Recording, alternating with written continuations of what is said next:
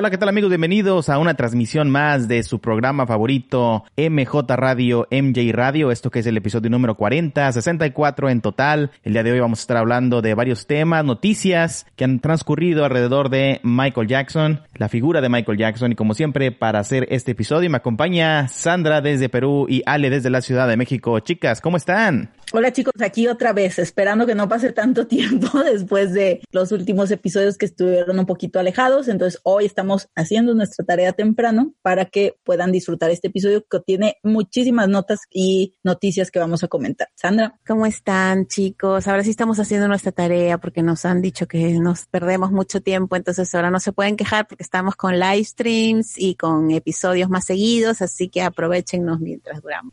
Exactamente. Sí. Pues bien, en este, en este fin de semana que se celebra Halloween y Día de Muertos aquí en México, ahorita dejamos un pequeño live stream por si están escuchando el podcast y todavía no se han suscrito o no nos siguen en nuestras redes sociales, vayan por favor a nuestro Facebook que es arroba mjradionet, en Twitter es el mismo, es, es la misma dirección, arroba mjradionet y en Instagram también, porque estos live streams que estamos haciendo de manera así tan sin anunciar ni nada, pues solamente quienes ya nos siguen en esas páginas les puede salir el anuncio, ¿no? Para que puedan ir, porque luego a veces ahí salen cosas curiosas o simpáticas por la interacción que ustedes mismos tienen con nosotros o las preguntas que nos pueden hacer ahí. Así que no se olviden de eso. También, si tienen descargado en su celular alguna aplicación para podcast, como puede ser la de iVoox o puede ser Spotify o Google Podcast o ahora que estamos también en Amazon, Amazon Music. Amazon Music. Entonces, si ahí también nos dan como que se suscriben a nuestro, a nuestro canal, entonces también les va a mandar la notificación cuando subamos episodio. Este episodio que acabamos de subir, muchos ya lo escucharon desde antes que nosotros anunciáramos en redes. Entonces es como mucho más inmediato que se pueden dar cuenta. Así que esos son algunos beneficios que pueden tener simplemente por aplastar un botoncito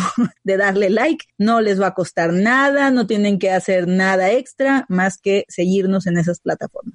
Así es, no es un Patreon, simplemente es, te suscribes al canal, es, es este es el material que nosotros eh, les damos, así, sencillo. Es, es del default. Exacto, sí, sí, No, sí. estamos poniendo la muy Hablando de los que nos escuchan antes porque están suscritos, queremos enviar un gran saludo a Fabio Ortiz, que nos mandó un mensaje lindísimo. Él nos escuchó de los primeritos que nos De escuchó porque está, sí. porque está suscrito en iVoox. Entonces él fue uno de los Y porque primeros nos oye en su oficina.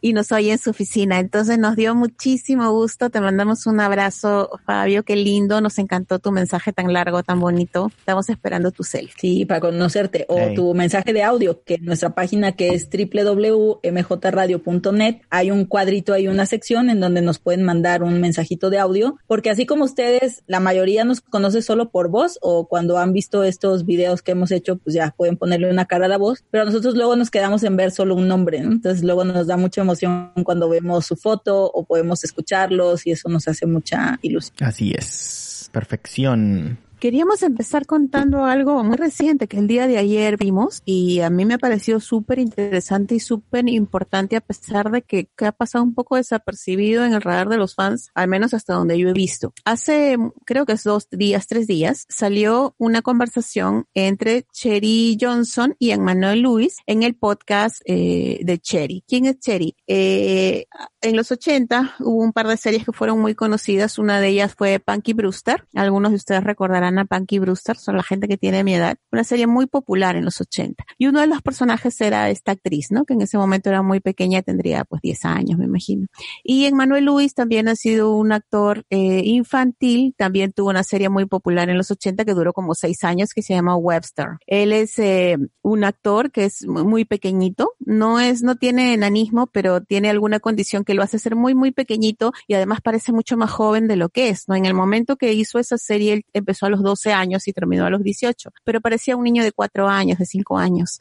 Oye, Y- ¿no era lo, no era lo mismo que tenía Gary Coleman? No. era No, él, él no tiene enanismo, tiene otra, otra cosa genética que lo hace como que desarrollar muy tarde. Entonces, si tú lo ves ahora que tiene 49 años, parece un hombre de 30 o máximo, ¿no? No tiene ni, ni, ni arrugas, nada, parece mucho más joven. Y cuando tenía 12 años parecía de 4 años, 5 años. Entonces, Emmanuel Lewis es conocido en la cultura popular, no tanto por la serie de los 80, sino porque era la compañía de Michael permanente durante su época más notoria, que fue en la época de thriller. Siempre andaba con Emmanuel Luis cargado además, ¿no? Entonces la gente se acuerda de él por eso. Y bueno, la cosa es que se han dicho miles de cosas de Emmanuel Luis, no se sabe mucho de él porque, porque es una persona muy privada. Y esta chica, Cheryl, invitó a Emmanuel porque parece que son, bueno, son amigos de la niñez. Entonces lo invitó, contó sobre su relación con Michael y eso es algo de lo que nunca nadie sabe. Siempre se ha especulado y de la peor forma en los últimos años, pero nunca habíamos tenido a Emmanuel, al menos que yo supiera, hablando cómo fueron las cosas y para mí ha sido todo una revelación porque no, no sabía yo esa historia y creo que es muy importante saberla, sobre todo en este momento.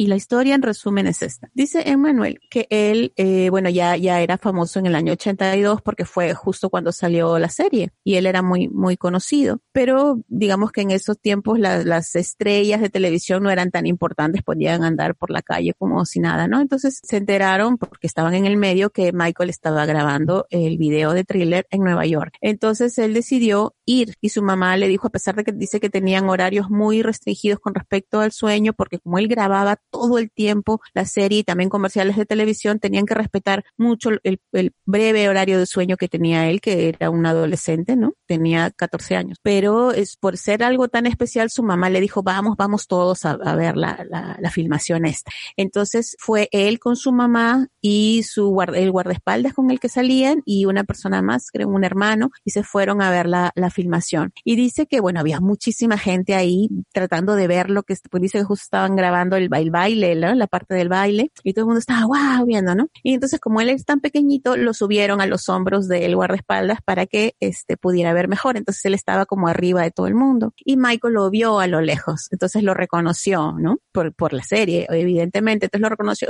oye, hola, Manuel lo llamó. Y dice que a partir de ahí se hicieron eh, amigos, empezaron a hablar, ¿no? Y, y tuvieron este clic como niños actores o, ¿no? Y se hicieron amigos, pero dice que no fue solo él, sino que estaba ahí su mamá y también sus hermanos. Y dice que inmediatamente se hicieron muy amigos y a partir de entonces dice que Michael le dio su teléfono y, se llamaban eh, y, se visitaban y todo. Y dice que él fue a la casa de Michael cuando todavía vivía con su familia y dice que se acuerda clarísimo porque cuando él entró a la casa había música en, en toda la casa. Y entonces él entró y a la primera persona que vio fue a Janet, que estaba muy jovencita. Y dice que los dos se miraron y empezaron a bailar, que fue muy gracioso porque no se saludaron, sino que empezaron a bailar los dos. O sea, fue una especie de, de saludo entre ellos, ¿no? Y, y, siempre se acordaban de eso, de que se ponían a bailar cuando se veían. Cuenta él, ustedes tienen que entender que una cosa es Michael la superestrella y otra cosa es Michael la persona. Cuando tú entrabas a la casa de Michael era como la casa de cualquiera. O sea, estaban ahí todos los hermanos comiendo en la cocina, fastidiándose, como una casa cualquiera, ¿no? Si incluso Janet me, me trató como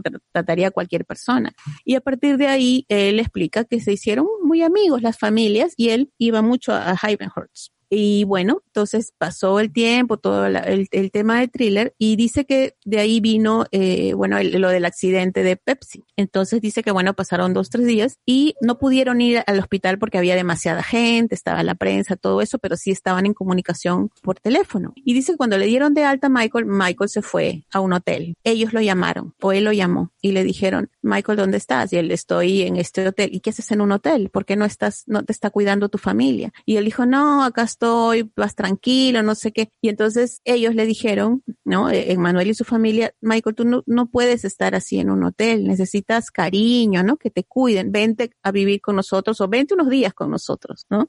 Y Michael dijo, oh, ya, y fue, y se fue a la casa de Emanuel cuando le dieron de alta, pero dice que, así, muy típico de Michael, se, se, suponía que iba a estar unos días y se quedó un año a vivir con él. Eso fue lo que a mí me sorprendió muchísimo, porque yo no tenía ese dato. Ni yo, un año entero viviendo con, un Emanuel. Dice que fue más de un año que se quedó en su casa. Sí. Más de un año se quedó. El año perdido de Michael. En Nueva York.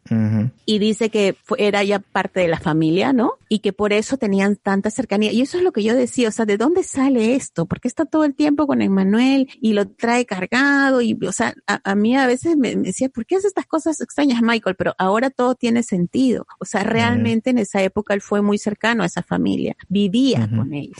Entonces dice él que vivió un año con ellos, que era como otro hijo más, porque, está, o sea, es él, tiene dos o tres hermanos mayores que él, y la mamá. Eh, o no, no, no me acuerdo si mencionó al papá, pero hablaba bastante de su mamá y de sus hermanos. Y dice que, bueno, Michael vivía con ellos y dice, este, para mí es como un hermano mayor y hacía eh, comentarios así mencionando la cultura negra, ¿no? Decía, si alguien vive en tu casa y come grits contigo, es tu hermano. Decía, no, grits es este, avena, ¿no? La ah, eh, avena, que tomaba desayuno avena con ellos, este, haciendo la broma él, ¿no? Como todo negro comemos avena y todos juntos y él comía lo que comíamos y, y era una vida normal. La diferencia era cuando ya él salía. Entonces dice que mucho tiempo después de que Michael vivió con ellos, ya empezaron, digamos, la parte de las premiaciones, ¿no? Que fue, digamos, la parte ya más de público. Y entonces era muy lógico que él anduviera por todas partes con, con Emmanuel porque vivía con él. Entonces por eso andaba con él y a todas las premiaciones. Y, y hasta el día de hoy se hace mucha burla, ¿no? De que Michael, este, se suponía que andaba con Brooke Shields, pero andaba todo el tiempo con Emmanuel, ¿no? A la vez. Pero eh, el chiste es que realmente tenían mucha cercanía en ese momento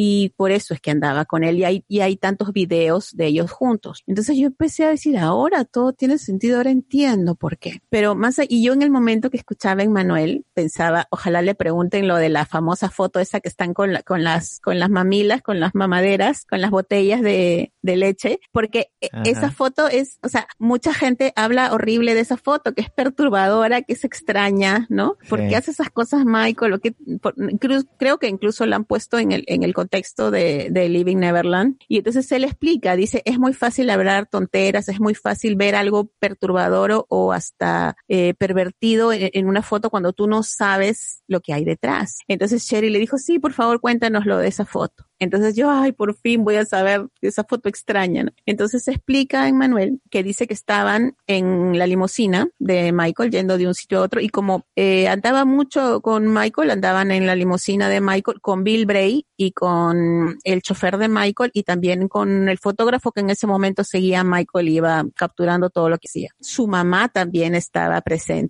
en la limusina, estaba todo el mundo en la limusina con ellos y dice que ellos eh, estaban yendo a Disney World, ¿no? a Disneylandia o Disney World, no sé. Pero qué pasa que Michael dice que cuando iba a Disneylandia quería salir para no encontrarse con el tráfico y con la gente salían demasiado temprano, salían cinco en la mañana, qué sé yo. Y dice él que él es muy dormilón y detesta que lo despierten temprano. Dice que siendo la limusina tan grande, tienen ahí hasta dónde echarse y todo, y que él estaba medio dormido, y que dice, dice que Bill y Michael siempre lo fastidiaban y lo estaban molestando porque le decían que él era grande pero parecía chiquito y entonces era como Baby Huge, que es un personaje de una caricatura de los años 50. Es una caricatura muy antigua, pero que la gente de la edad de Michael y de la edad de Bill conocían perfectamente y que él no sabía quién era Baby Hugh o algo así. Y dice que entonces su mamá se empezó a morir de la risa porque lo estaban molestando diciéndole Baby Hugh. Y entonces como se quedó como una especie de broma interna entre ellos que le decían así. Y entonces dice que a Bill, por molestarlo, por decirle que era un bebé y un engreído, fue idea de Bill darle esas mamaderas que tenían jugo, dice jugo de manzana. Y le dijo, toma Baby Hugh tu mamila para que tomes ya que estás dormido y hay que darte dormido. Entonces dice que fue como una especie de chiste interno y que les dio mucha risa a todos porque era como que le estaban dando su chupete porque es un bebé cuando, y él no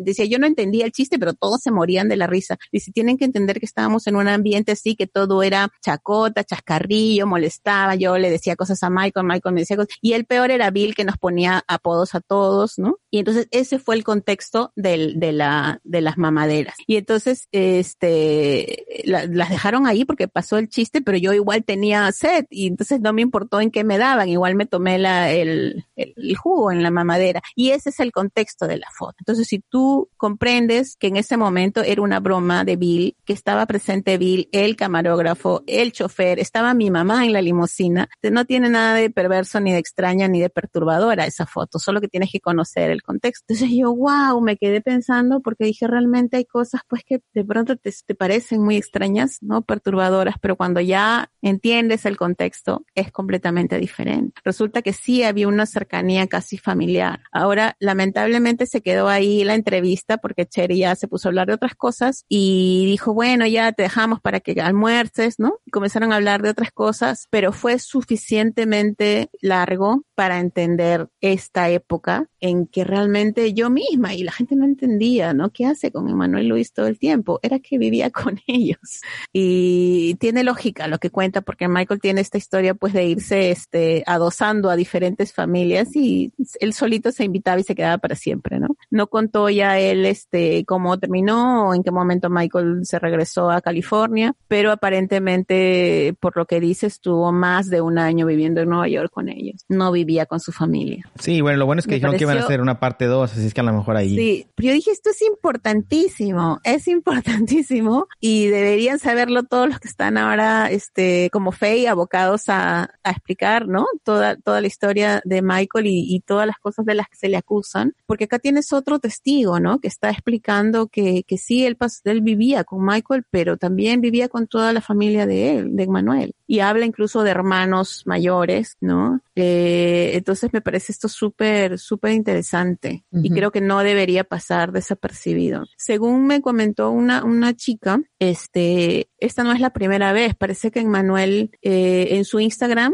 hace videos y ya ha mencionado estas cosas defendiendo a Michael, sino que como él es un personaje, digamos, que ya no tiene tanta, tanta llegada, pues, ¿no? En estas nuevas generaciones y además es una persona muy discreta, no suele hablar mucho. Parece que la gente no, no sabe, pero por lo que me dijeron, no es la primera vez que le explica esa historia. Para mí ha sido todo un descubrimiento, porque yo siempre tenía este rollo de, ¿por qué en Manuel? Sí. Oye, pero eso de, ahí es que Michael era como esos niños de, niño, tú no tienes casa, no, te vas a ir a tu casa. Y pues es que cosas malas cuando las quieres ver, pues las vas a ver malas, sí. Y de que, de que era algo atípico, sí. O sea, era algo atípico. Eso, eso sí, no, no podemos, por más con buenos ojos que, que se vea cuando se escucha la explicación, de que era atípico, era atípico. Y lo que hemos hablado otras veces de que Michael tuvo mucha irresponsabilidad en permitirse estar en situaciones vulnerables para él por la fama, porque tarde o temprano se iba a encontrar con los Chandler, con los Arviso, con los Safechuck, con los Robson, o sea, pero él estaba, es como una ruleta rusa, pues, o sea, estaba jugando ahí a confiar y a, hacer estas situaciones que tarde o temprano pues, le pasaron un precio demasiado alto para, para su desgracia, ¿no? Pero bueno, hay gente con la que sí tuvo esa confianza y esa gente era gente decente,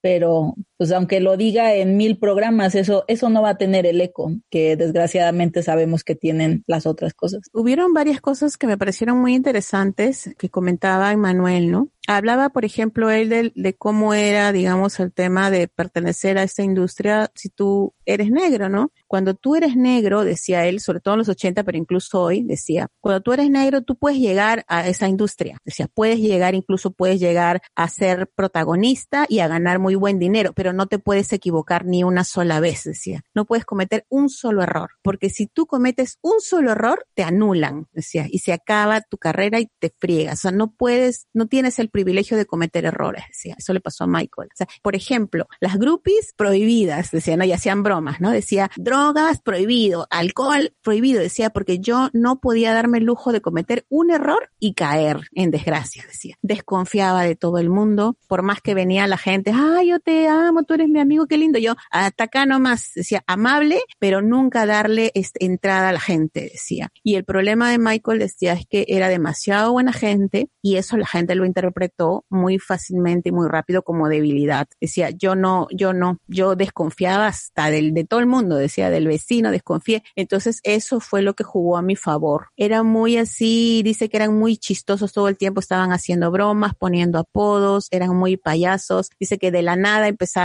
eso de, de, de las peleas de globos de agua, que era algo común, que no solo de Michael, sino de toda la familia de Janet también, que de pronto estaban hablando y fue, se tiraban comida uno al otro, se tiraban este los pasteles en la cara. O sea que eso era, que no es inventado, sino que es algo que así se relacionaban ellos, ¿no? los Jackson. Y que Michael lo trae de su familia. De siempre estar con la chacota, empujando, fastidiando, tirándote comida encima. Una cosa importante también que dijo, que él realmente sí mantuvo la amistad con Michael toda la vida, que ellos se vieron para lo de DC Dice que cuando Michael estaba en el proyecto de DC se vieron. Y dice que, dijo una cosa extraña, eso no lo entendí, a ver si Jason me puede explicar. Dijo, para mí, dijo, los títulos de, los álbumes de Michael eran proféticos Y entonces cuando él me dijo que este proyecto, dijo él este álbum, pero en realidad se refería al proyecto, ¿no? Este álbum se iba a llamar It, yo me, me incomodé y después ya cuando no lo vi me puse a llorar, dijo él, porque no me gustó ese título, me dio, me dio una mala, espina. Mala, mala espina, pero no se lo dije. Y entonces cuando ya me enteré que había fallecido, dije, yo lo sabía, o sea, porque ese título ya era fatal, ¿no? Era como se acabó acá, ¿no? Y este, y eso me, me pareció así como, ay, qué, qué feo, ¿no? Eh, no sé a qué se refería con que los otros álbumes eran proféticos. Pues yo lo relacionaría más con Dangerous, porque ahí fue cuando empezó todo el desmadre. Cuando llegó ese álbum, o sea, ahí fue cuando se, se volvió, pues sí, o sea,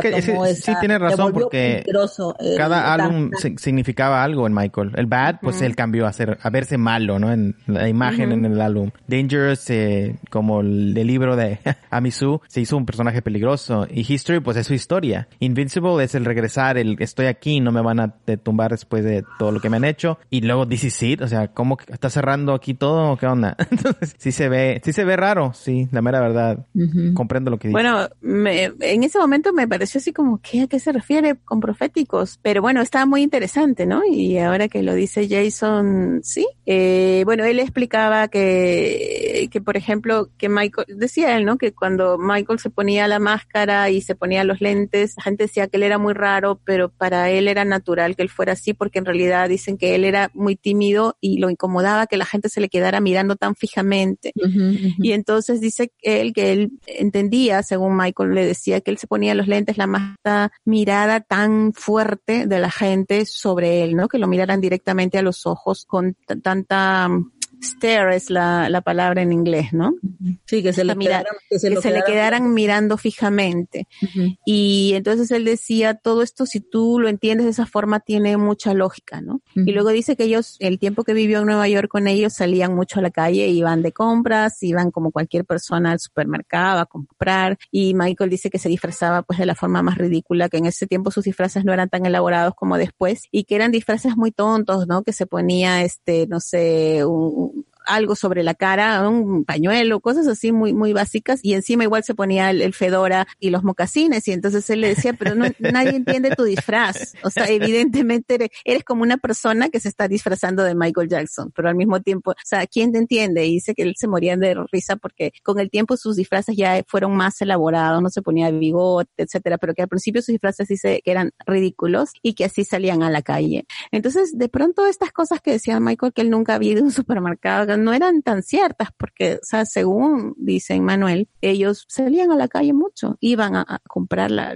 comida normal y hacían los mandados incluso, ¿no? Y iban pues una vida normal de familia. Más que revelador, ¿no? Para mí. Sí, pues tiene sentido todas las fotos que hay en internet con, con Emanuel en todos lados, o sea, están eh, en el video del Capitán EO, está en The, Way You Make Me Feel, en Disney, en los premios, en todos lados andaban juntos y que esté Brooke Shields ahí al lado, también tiene sentido porque, pues, oye, es mi carnal, o sea, pues, ¿cómo no lo voy a traer? Y que lo cargara, pues todo el mundo lo cargaba. Si ves fotos de él, de Manuel Luis, todo el mundo lo cargaba. Así es que no era, no era algo de Michael. Era cargable. Era, cargable. Y qué, qué, qué interesante es como ver que Michael tuviera oportunidad de convivir con gente así, ¿no? Porque también era una manera de, como que él quería vivir esa experiencia de ser criado en familias, en familias diferentes que, lamentablemente no, no duraba mucho en, ¿no? Porque iba saltando de familia en familia, eso es muy triste. Pero era porque estaba buscando llenar algo que no tenía, pues, o sea, por eso, pues, como el que anda de flor en flor, ¿no? Porque pues en realidad no sabe estar ni con él solo, entonces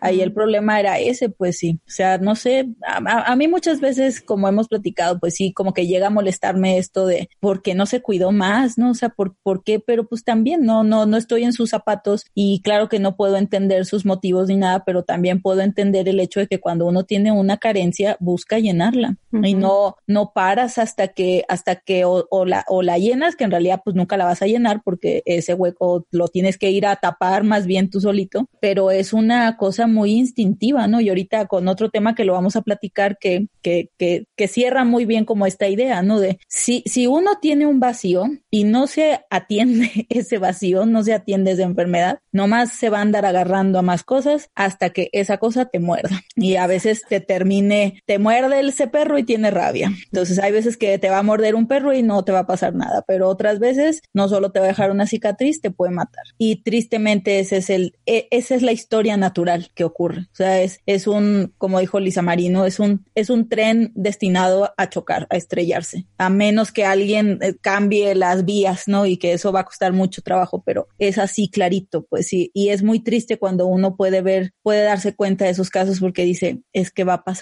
tarde o temprano va a pasar. Hacía esto de irse a vivir con familias y ya después lo vimos con los Casio y, lo siguió haciendo incluso ya en, en, una etapa más grande, que pues nos, qué ganas de estarse exponiendo así. Y, y, y por eso ahora pues hasta los calzones, ¿no? Subastan, aunque sean o no sean de él. Entonces sí, esa, esa parte me da como mucha, uh, mucho conflicto, pero en, en lo que más me da es mucha pena por él, porque es como esta parte de ver cómo él seguía sintiendo este vacío que no pudo nunca terminar de sanar. Esa herida nunca la pudo terminar de sanar y nada más se le infectó más, ¿no? O sea, nada más atrajo cosas que le complicaron más el problema. Entonces, eh, justo también estuvimos viendo, porque teníamos mucha tarea pendiente, salió una serie en face, Facebook Watch, se llama, ¿no? O sea, básicamente que es una serie que la subieron a Facebook. Y esta serie se llama Unfiltered y es la serie de seis episodios que van a tener ahí la liga para poderlo ver, que hizo Paris entre el año pasado y este. Las grabaciones son entre 2019 y principios todavía del 2020 y se transmitió ahí en Facebook Watch entre junio y julio, como que entre el verano fue cuando estuvieron sacando los episodios. Pero el propósito era como un poco hacer este docuserie, le llaman, o serie documental. Son episodios que son como de 20 minutos, que la idea principal es como dar a conocer a su banda,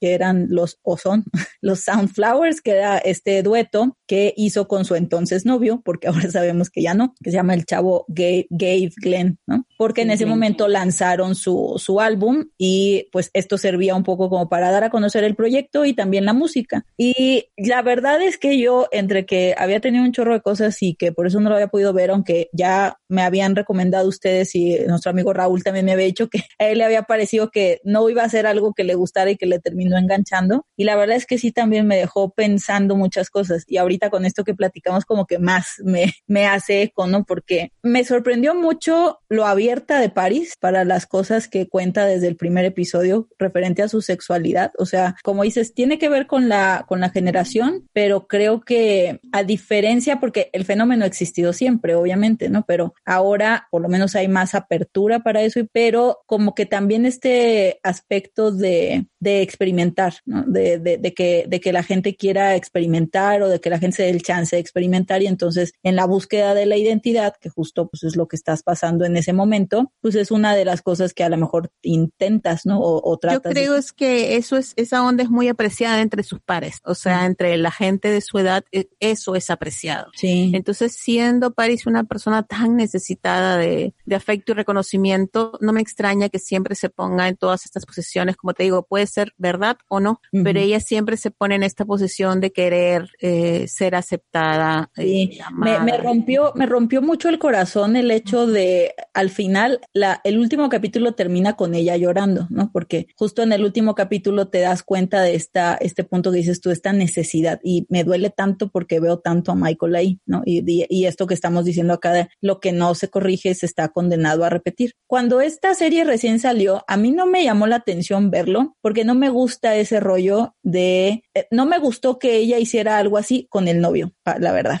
o sea. Que ella es muy dependiente, no, sí. no podría hacer algo así sola porque es una persona que siempre está muy aferrada a alguien, uh -huh. el, a que, que, suele ser el novio de turno, porque es este, este apego tan intenso que supuestamente tenía este novio es el mismo que tenía con los novios anteriores, solo que con, con, las novias. Con las novias, solo que con, es, ajá, con esta otra gente no hizo programa. Este Exacto. fue más mediático, pero es exactamente el mismo tipo de relación que ella tiene con todas las personas que se juntan, que es como de súper dependiente emocionalmente. Me agarro a la vida, ¿no? Así de, y yo, no te me vayas. Por eso siempre te digo que yo veo en ella una Lisa Marie, pero así, sí, calcada, sí, así, sí, 100%. Sí, sí. Es total, igualita. Totalmente. Es su hija.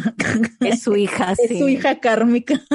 es su, su hija, hija energética, sí. O sea, cuando, cuando la gente de, de, desvive tanto el hecho de es lo mejor que me ha pasado en la vida. Y eran palabras textuales de ella, ¿no? Cuando contaba la historia de cuando conoció de, a este hombre. Denota una persona muy dependiente emocional, con muchas carencias emocionales, que suelen ser también muy volubles, ¿no? O sea, todo es muy intenso. Nunca, eso nunca es una relación sana. O sea, todo es para siempre y a las dos semanas cambias de, de, gente. O sea, está, está viéndose no solo así de vulnerable, sino por una cosa que en realidad me parece como, no sé, lo menos tonto, ¿no? O sea, todavía me parece que ella se muestra así de vulnerable para una cuestión que tenga que ver más con su padre, ¿no? O que, o, o, con un rollo así. Ahora, por un lado, todos estos realities que ya lo hemos comentado, de realities tienen pocos, son muy preparados, hay un guion, están creados los personajes, o sea, la, la verdad de estos eh, realities es muy poquita, pero de todas maneras se trasluce mucho Sale eh, algo.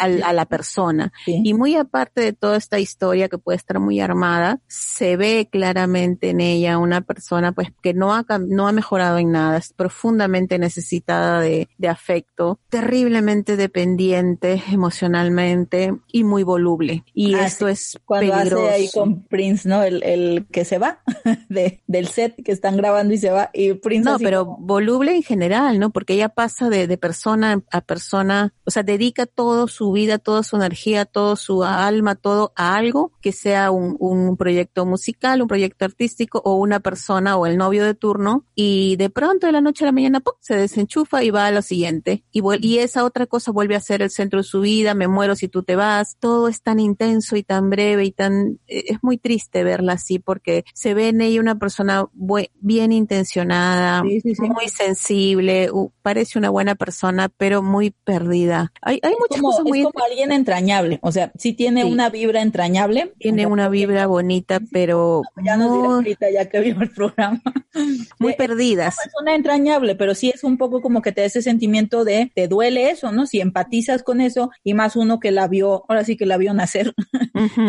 Y lamentablemente vemos en Paris todos los problemas de Michael replicados y aumentados además. ¿no? Preparándome para lo que íbamos a hablar, me puse a ver muy rápidamente su Instagram y es una pena, o sea, es como una necesidad de ella de, de encajar en algo, o sea, ahora se le ha dado por poner cosas de, de, de Buda, de, ahora está en la onda espiritual, ¿no? Todo es este, no sé, Buda, después la otra religión, después la otra cosa y el tercer ojo y no sé qué. Yo digo, esta mujer está tan complicada. En un momento de la, de la entrevista, no, de la entrevista del programa, el programa dice, ¿no? Que ella sigue todas las religiones. que va armando, que sigue. Va armando, ¿no? Un poco que es lo que hizo Michael, creo, Michael, ¿no?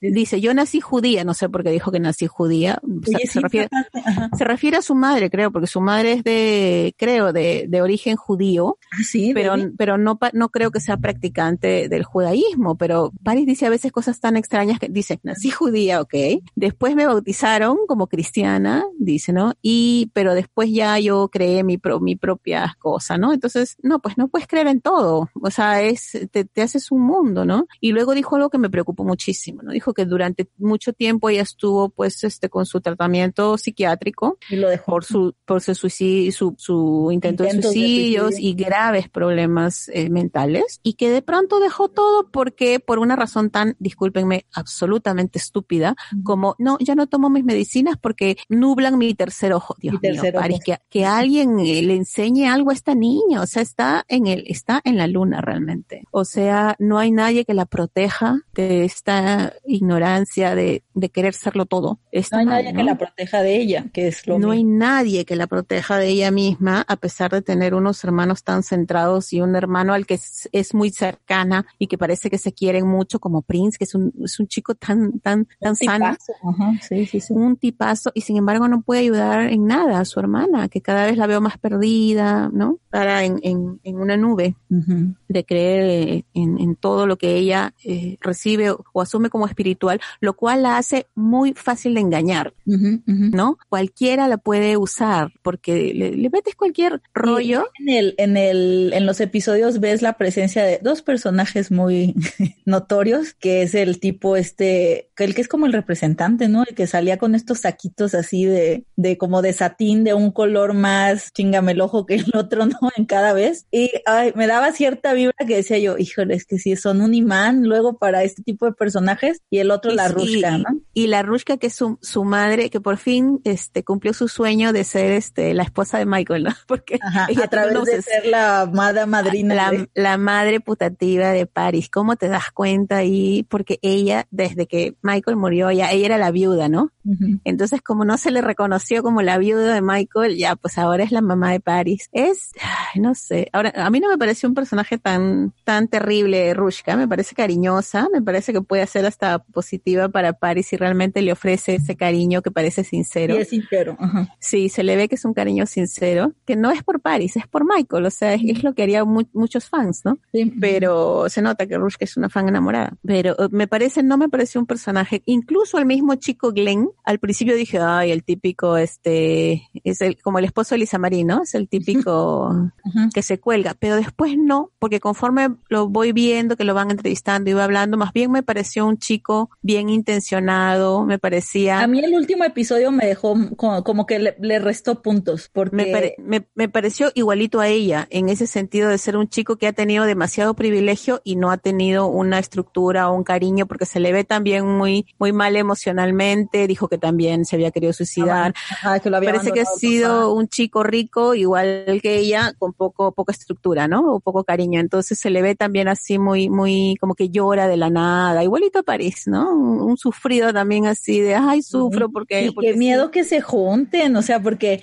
el último, el último episodio que fue este donde él que se va a grabar como por, de otra banda, ¿no? Que tenía, como que yo ahí lo vi a él más él, o sea, como que cuando estaba con ella, como que se veía contenido, como que se veía pues, contenido, a, la, sombra de ella. Y a la sombra, pero por cariño. Ajá, pero, pero como que ver el contraste con, con la otra parte, como que era para mí de esto no va a durar nada, ¿no? Porque él no está siendo él allá. No, yo ya sabía que no iba a durar porque a París no le dura nada pero el, el rollo este como de buscarse en el dolor, de regocijarse en el dolor, en el dolor, sí. Como que eso sea lo que te une, pero yo no lo sentía como que te una para sanar, sino te une para saborear más el dolor. O sea, es un par de hemos. Sí, sí, sí. Ahora, lo que sí te voy a decir, y acá yo sé que me van a odiar a morir, pero bueno, estoy acostumbrada, ¿no? Que me odian. Este, no, el chico sí tiene talento. Sí, sí tenía buena voz. Es mucho, mucho más artista que Pari, él no es un advenedizo, es un chico que realmente tiene talento. Canta de una forma muy dulce y muy bonita, pero muy sentida. Y su forma de manejarse en el escenario y de tocar es sincera. Me gustó, me parece que sí tiene talento. Creo que probablemente va a pasar desapercibido entre tantísimas cosas que hay ahora, pero me da, me daría lástima porque el chico sí lo veo, le veo talentoso. Sí. Oye, Jason, y a ti que antes, antes de que pasemos a hablar al, de lo del video y eso y como ya más lo musical, como que el, la serie, ¿qué impresión te dejó? O ella, que no es, que no eres su fan. Pues es que yo no, ¿Qué decían, perdón? Eh, es que yo no analizo las cosas tan a profundidad como ustedes. Yo soy más, yo soy más light. Por eso, pero pues que viste. Porque pero sí, sí lo que dicen, sí tienen, sí tienen mucha razón, eh, si lo ven de esa manera. Yo, yo lo analicé más como serie, como algo de entretenimiento que me da una perspectiva entre, a la vida real de ellos, real entre, entre comillas. Y me gustó, me gustó, estaba bien producida, está bien hecha, no duran mucho los episodios, 15 minutos cada uno más o menos. Tienen, obviamente, eh, los andan siguiendo en, en, en lo que, eso obviamente para promocionar a su banda. Yo les mandé a ustedes un audio hace, hace varios, cuando, cuando la vi al principio, en, en, agosto por allá. Y recuerdo haberles comentado y ahora que la volví a ver, bueno, que terminé de ver los últimos episodios, me, me quedé con lo mismo. Siento que Paris está muy, a pesar de que en uno de los últimos episodios dijo, no me gusta rodearme de gente que me diga que sí, pero sin embargo en los primeros cuatro episodios dije yo, es que está rodeada por pura gente que le dice que sí, porque yo no, o sea, si tiene, canta, canta, o sea, Paris canta bien, tiene una buena voz en el aspecto de que eh, está bien entonada, ¿no? Tiene su rollo de que no quiere hacer pop, que no quiere hacer rock, quiere hacer esta música muy hippie. Folk. eh, pues está bien, o sea, es su rollo. De hecho, así anuncian en el primer episodio, ¿no? De que la música, no, no, no canto lo que me esperan que cante, ¿no? Y siento que eh, no sé si le están dando una falsa esperanza de que pueda ser o tener triunfo haciendo eso que está haciendo, o que ella en realidad deba ser cantante. Una cosa es que, puedas cantar bien y otra cosa cosa es que como el chavo tengas un talento que te puede en realidad llevar a un, un lugar de respeto en la, en la en el medio. O sea, yo he visto mucha gente que canta bien y que tiene hace sus canciones, las sacan en Spotify y, y, y muy bonito, pero sabemos que esta persona no va a ser la superestrella, no va a ganar los Grammys. Simplemente producen lo que producen y porque les gusta, porque les agrada y suenan bien. Yo Es una situación totalmente falsa porque ella está recibiendo todo este trato de estrella antes de haber hecho nada. Entonces tú lo explicas muy bien y entonces es una es una cosa totalmente falsa que ella recibe. Esta atención que tiene ahí a la directora de Vogue poniéndole la ropa, al otro tipo importante, sale en Tommy Hilfiger ofreciéndole hacer ofreciéndole la elección cuando ella no ha logrado absolutamente nada con este grupo que recién está saliendo y no tienen absolutamente nada de especial musicalmente. O sea, no concuerda una cosa con otra. Y en una parte lo, lo dice el mismo chico, este, ¿cómo es? Gabe. Gabe. Lo dice, ¿no? O sea, no, no es lógico que nosotros deberíamos ser una banda de garaje que nadie conoce y estamos acá en primera plana. Es, es muy cierto, ¿no? Y eso es, pues confunde a cualquiera. Tiene razón, Jason. Sí, pues están, y están llenos de contradicciones, como dices, porque luego si se van de tour y empiezan como que en lugares, un bar, un bar, no sé si se ha conocido o no, no sé, un bar donde un hay bar X. sí, donde hay cinco personas, entonces me quedo como que qué onda y luego tocan la guitarrita y la voz. Digo, pero qué onda, ¿por qué no traes una batería? O sea, ¿por qué no traes un show? O sea, si quieres en realidad ser artista, quieres pegar o quieres llamar la atención, tráete una batería, o sea, haz, haz, un show, pon luces, pon algo. ¿Por qué sales con una guitarrita en un bar de cinco personas? ¿Qué, qué, qué? Y si quieres ser un artista hippie de, de, bar, entonces no te rodees de todo este lujo. No, y... no haces un reality. Porque no es, hagas un reality. Es súper raro, o sea, no, no lo comprendo, es, es no, no muy va. contradictorio. Ajá. Yo me siento más cómodo con ella siendo modelo, porque siento que eso sí le va, tiene el nivel de, de que la conocen, es bella, se ve bien, se, se rodea, o sea, cuando la, la maquillan todo está perfecto, o sea, creo que ese es el ambiente más para ella. Que en realidad ser músico, de andar de tour, de hacer álbums, de, de puede componer sus canciones, como te digo, y ponerlas en Spotify como un extra a su carrera de modelo. Como un extra. ¿verdad? Pero, es, Pero es que no de voluble, que quiero pues. ser cantante, no sé, la verdad. Es muy voluble porque quería ser modelo, después actriz, ahora dice, y además dice, ¿no? Esto es mi vida, yo amo cantar, esta es la necesidad que yo tengo Ajá. de expresarme como músico. Y yo no la veo. quiero ser mejor músico. Pero hace dos semanas quería ser modelo, hija. O sea, está muy perdida, no sabe realmente. No, actriz eh, también lo- quiere ser actriz. Pero no, no Pero le da. fíjate ahí, Yo- ahí cómo se parece también mucho a Lisa. Y ahora con esto ya más armado, la verdad es que suena muy bien. Y sí, suena muy diferente, pero suena muy bien. A mí me sorprendió porque yo no soy fan de ese tipo de música y me pareció, me, me, me pareció que te endulce el oído y entonces lo puedes estar escuchando. Muy melódica, su Sí. voz, su voz como muy aterciopelada, ¿no? Como, como este, este tipo de, porque no es como la voz con la que ella habla normalmente. Entonces eso, eso me pareció bueno. O sea, creo que está interesante, pero pues no sé qué, qué tanto de eso realmente es su propia idea o a lo que ella quiera llevar. Ahora, esta semana también salió ese nuevo sencillo, ¿no? Que ya como ya no están los Sunflowers aparentemente porque ya debe haber tronado con el novio, eh, saca este sencillo que se llama Let, Let Me Down, ¿no? con, con este video también tan romántica la imagen, ¿no? Y tan, Muy bien hecho, me gustó el video. la- me gustó a mí también, me, me gustó mucho la, no lo dirigió Prince este, ¿verdad? O sea, El es- que dirigió es- Prince en el reality no, no lo he visto, no sé cuál es. No, yo tampoco, pero ese, es, este está como más cinematográfico, ¿no? Este que sacó esta semana está más cinematográfico. acordé a Crimson Peak de Del Toro. Ajá, y, y me gustó, me gustó la canción y me, me gustó su voz, o sea, me, me pareció como muy, como de relajarte, ¿no? O sea, como melódico, pero como de relajarte. Algo que no me gustó y va, va a sonar así como menso, pero bueno, detalles, finalmente así como luego tú te fijas en detalles de producción, no le agarraron su mejor perfil. O sea, es, estas tomas que le hacen así tan cercano, que, que la toman de cierto lado en donde su nariz no se ve lo bonita que es.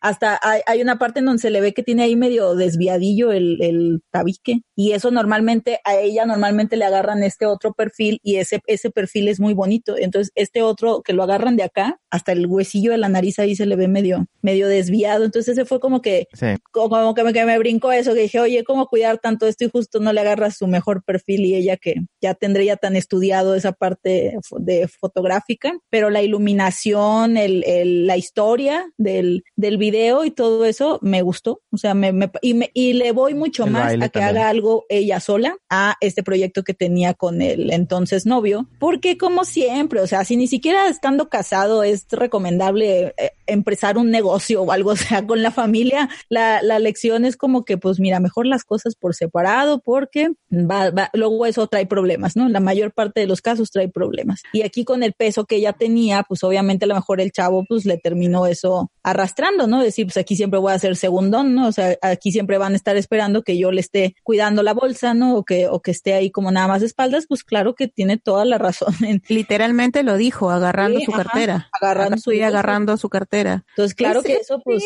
Interesante, pero también dice bien de él, ¿no? Que porque es mucho más fácil ser un comechado y vivir de, de la novia rica. O sea, él realmente. Y luego, sí, y luego demandar por, por pensión como el de Lisa, ¿no? Él siempre, él sí tiene, eh, es lo que yo sentí, ¿no? Sí tiene aspiraciones sinceras artísticas. Y bueno, pues la, la, gente, los personajes que van saliendo en la serie, al principio, episodio 1, 2, que de repente te ponen un personaje nuevo, eh, no sé, yo, yo siempre dudo de esos gentes que están alrededor, el amigo que, la, no sé ni qué se dedica el chavo este. El que es como su representante, el que... Ah, el, sí, creo que es su representante. Hamilton, ¿no? Hamilton. Ajá, como que digo yo, no sé, no sé tú. Y luego el viejito, bueno, el viejito le doy un poquito más respeto porque él trabajó con Michael y tiene más, pero también luego le digo, ¿tú qué haces aquí abajo? No sé, como que sí. estar allá con Beyoncé o algo así, pero con tu carrera deberías estar allá, no aquí. Pero comprendo que pues te cae bien Paris, la conoces de niña y le quieres ayudar. Ok, perfecto. O sea, está bien. Al señor, ahí lo dejo. Pero el otro sí como que digo, ah, no sé. Yo vi el show del Chicharito también en YouTube, su, su programa, y tiene un amigo que lo influencia, lo, lo influencia, eh, que siento Ajá, que, que... se te hace que se ve igual. No, que muy falso. Ese tipo de amistades muy falsas, de que nada más, yo sé que nada más están ahí porque estás ahí. Si, si no fueras famoso, no estuviera contigo. O sea, mm, -huh. Y, y, no sé, no. Sí se ve que son reales las, las reacciones de, de, de, cariño y todo esto, pero ya conociendo el mundo como es ese, siento como que no, no es algo que en realidad, no todos los personajes que salen ahí son, son muy, no les creo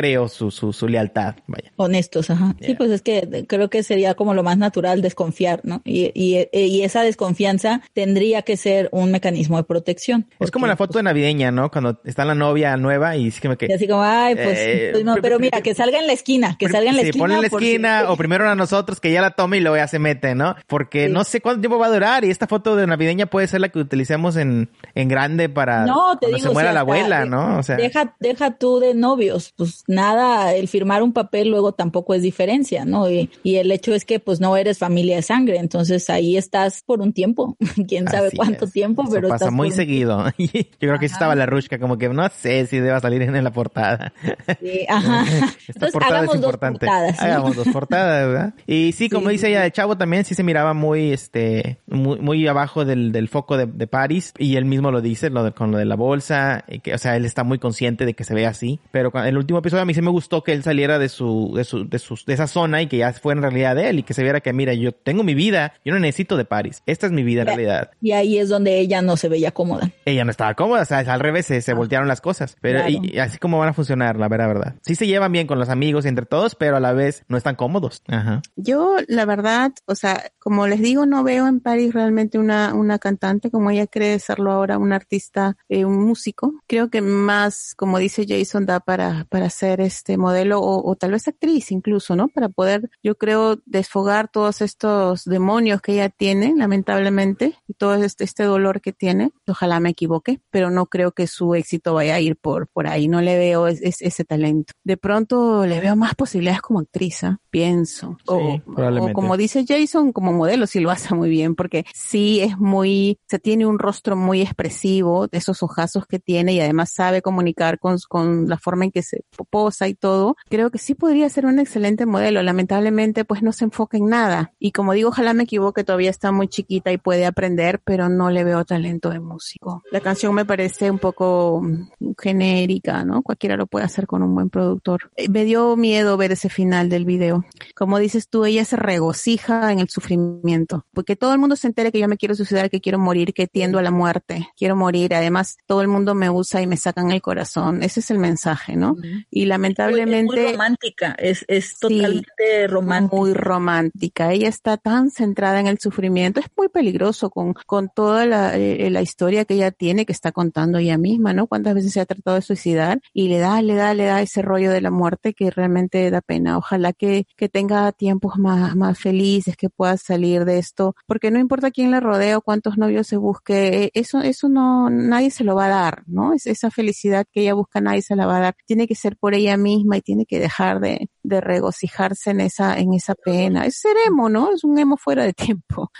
Sí. Este, de pronto, pues ella está un poco, como dices tú, estancada en, ese momento. A pesar, a mí me, me, me hace gracia, ¿no? Ayer vi una entrevista que decía, este álbum me ha servido para mucho de sanación, de curación de las heridas, del rompimiento. Acabas de terminar hace un mes, o sea, o sea estos procesos que, que le duraban a alguien antes, no sé, cuatro años, ahora son de una semana, ¿no? O sea, o sea, ella pasó de este proyecto que era el centro de su vida, que siempre iba a ser así, que mi banda y mi banda es, mi vida, pasó de un mes a otro ahora a ser solista. Y está hablando de todo el proceso de acción de la, de, de, la creación de este álbum. Este álbum se le ocurrió hace un mes, o sea, y ya salió con video y todo. Entonces, estos tiempos son ilusos, pues, ¿no? O sea. Y con todo y COVID, con todo y coronavirus. Con todo y coronavirus ha hecho un álbum y ella habla de eso, de un proceso de sanación. Los procesos de sanación no se hacen una semana ni menos en un mes, así como un álbum no se debería hacer en un mes.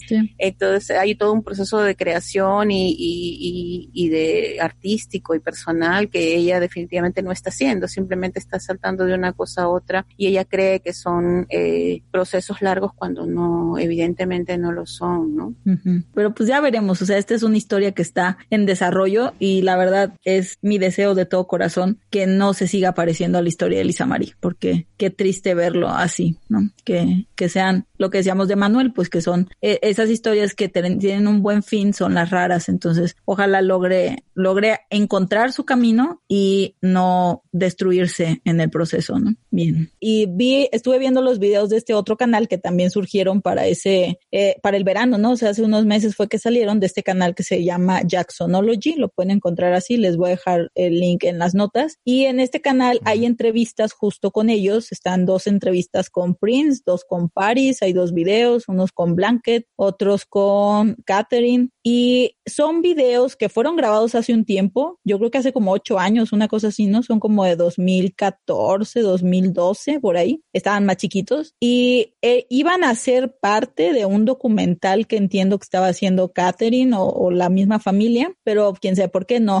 no llegó. Y entonces como que dijeron, pues mira, hay que usar este material en algo, y por alguna razón esta persona pues lo pudo subir a, YouTube, abrieron este canal y están esas entrevistas. Están interesantes, tienen muy mal audio.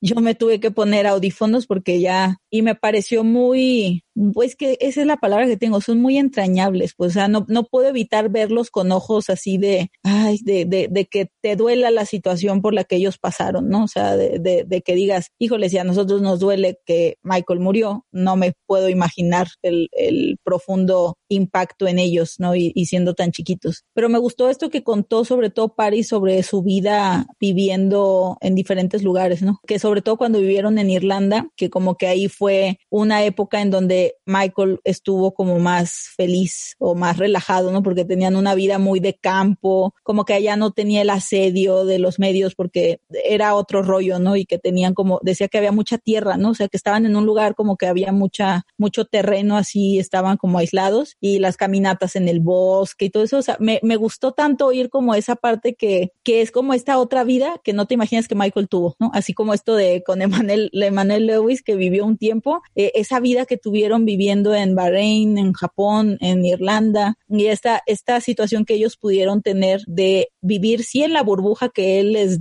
les daba, que él les proveía, pero también tener este como diferentes ambientes, ¿no? Y vivir en tan diferentes lugares. me, me gustó cuando contó lo de su primer recuerdo, ¿no? Que tiene, que fue como que ella cree que fue su primer cumpleaños o una cosa así, que recuerda que estaban en la mesa, ¿no? Y que él estaba sentado a su izquierda y como que tiene esa imagen. Y luego lo que dicen de los tumultos, ¿no? Que siempre que salían y toda la gente, y que para ellos era como normal, ¿no? Porque le decían, ¿cuándo te diste cuenta que tu papá era famoso? Y así como, pues como que nunca en ningún momento, porque como que eso siempre era, ¿no? Era como que no nos daban explicaciones y era simplemente una cosa que era. Y me dio mucha risa la que contó de que Michael era medio, que ahí como que lo veo contradictorio porque decía como que era medio freak del orden y yo así de, no, así, había más desmadre siempre por donde estaba, pero que decía que de la cama, que la cama siempre la tenía así y todo alrededor era un desastre, ¿no? Que había así tirados por todos lados, así, pero que la cama siempre la tenía como muy, muy bien hecha y que en un, en una ocasión ella estaba jugándole a desacomodarle la almohada, ¿no? Y entonces cuando él se dio cuenta, porque era como que él se iba al baño y entonces ella le desacomodaba la almohada y se escondía, y entonces ya cuando él se dio cuenta que era ella, que volteó y le dijo, no te atrevas, Sí, pero me dio mucha gracia como imaginarme esa, ese momento y esa actitud como de típico así papá, ¿no? De, o sea, ya niño, ponte en paz, ¿no? Y de una perra que tenían en Irlanda que se llamaba Rosie, que era una, creo que era una border collie, una, uno de estos perros grandes, que cuando, que, que a Michael no le gustaba tanto que estuviera dentro de la casa. Muy mal, Michael, ¿eh? y que cuando la veía que era así como, o sea, decía, a mi papá le gustaban los animales, ¿no? Pero era como de, ¿qué está haciendo en el sillón, no? y de, ¿qué hace este perro en el sillón, no? Entonces como que esas, esas imágenes de como típico papá me resultaron así como muy entrañables, ¿no? O sea, nada que ver con Michael Jackson, ¿no? Y eso, e, e igual lo que decía Prince, que no sabía usar el celular, que no sabía usar la computadora, ¿no? Y que ahí estaba el niño mandándole sus mensajes de texto y lo que los papás de todos, ¿no? Así como, oye, prende esto porque yo no sé, ¿no? Muévele acá, ¿no? Entonces eso estuvo, estuvo bonito escuchar esas, esas entrevistas de como cosas tan triviales y tan cotidianas. Todos los papás hacen eso, ¿no? Todos los papás hacen eso. Yo soy una persona súper tecnológica. Sin embargo, cada vez que quiero mandar una foto o algo, se lo pido a mi hijo y él, pero si tú sabes hacer esto, y yo, para eso sirven los hijos. Mándame tú las fotos. Exacto, sí. Es tu deber. típico, bueno, es tu deber este mandarme las fotos. Sí, sí, sí. Entonces, me falta ver todavía los de las, las creo que son dos entrevistas de Biggie y de Catherine, pero estas que vi de Prince Paris me gustaron mucho, aunque estaban más chiquitos, ¿no? Ahí estaban más chiquitos. Muy bueno, muy bueno. Entonces, ¿qué, ¿cómo presento el live stream? De frente, hola, ¿cómo están? Así como hiciste pues ayer. Tienes experiencia. Ay, no voy a acabarme con esas. Diez minutos. Diez minutos de live streaming. Ok, estamos transmitiendo en vivo a través de Facebook Live, lo que es una parte del episodio que continuará, el episodio número 40 de MJ Radio, que estoy con Ale, con Sandra. Chicas, ¿cómo están? Digan saludos a la gente que nos esté viendo o que vea esta, vaya, vaya a ver este streaming más tarde. Es el privilegio de los que están suscritos a nuestras redes, porque así se enteran de estas, de estas cosas así que hacemos porque se nos ocurre. Random. Random. Sin avisar, ¿eh? Nada más entramos. Sin avisar, sí. Y los estamos, lo estamos haciendo porque nos han pedido más live streams, pero no se acostumbren porque no es lo nuestro hacer los live streams, pero ya que lo, hoy Lo mío sí, lo mío sí. La verdad, lo tuyo sí, sobre todo solo sin, sin incluir. Eh, por eso estamos aquí. A la, a la gente le gusta cuando nada más salgo yo. Ni nos invitó. Oye, o sea, yo, que a la gente le gusta cuando sale solo. Yo ni salí en el, en el podcast. bueno, eso sí. Eso es verdad. Necesitaba hacer algo. Este, bueno, sí, feliz día de Halloween. Happy Halloween. Happy Halloween. Como ven, estamos aquí con el fondo de Ghosts. Bueno, ustedes, yo no. Nosotros dos hemos estado eh, disfrutando de este lanzamiento del State y pues comenten chicos qué, qué, qué piensan de esto. ¿Qué tal?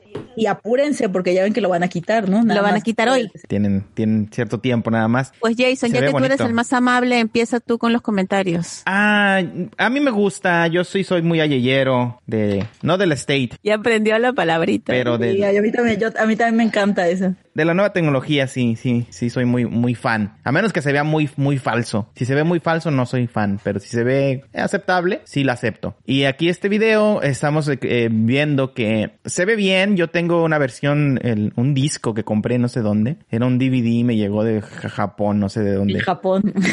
sí, sí, lo tengo por ahí. Pero no se ve nada bien, se ve horrible. Eh, yo lo bajé hace muchos años de YouTube también, cuando estaba completo en YouTube, hacía, no sé, hace como ocho años estaba ahí y lo bajé y entonces es el que tengo. No los he comparado, pero le estaba diciendo afuera del aire a Ale que me parece que se ven iguales. Entonces ese, ese es el único. No, lo voy a comparar después. Pero lo que yo vi en, en internet se ve bien y se ve mejor que descargado. Creo que descargado pierde, pierde calidad. Ah, al descargarlo.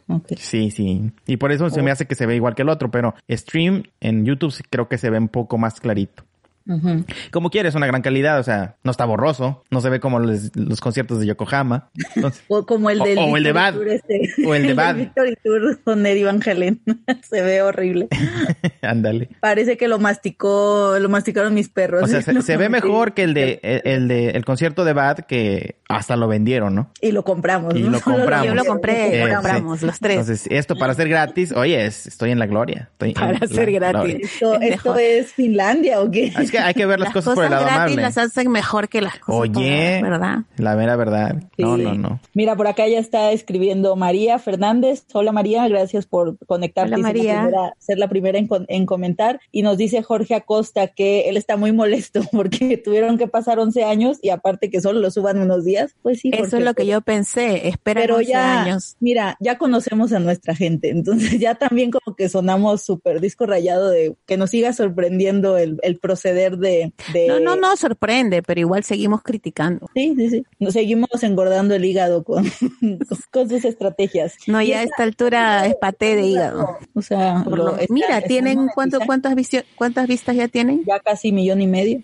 En dos días eso monetiza un montón. Entonces, ¿por qué no lo dejan al final?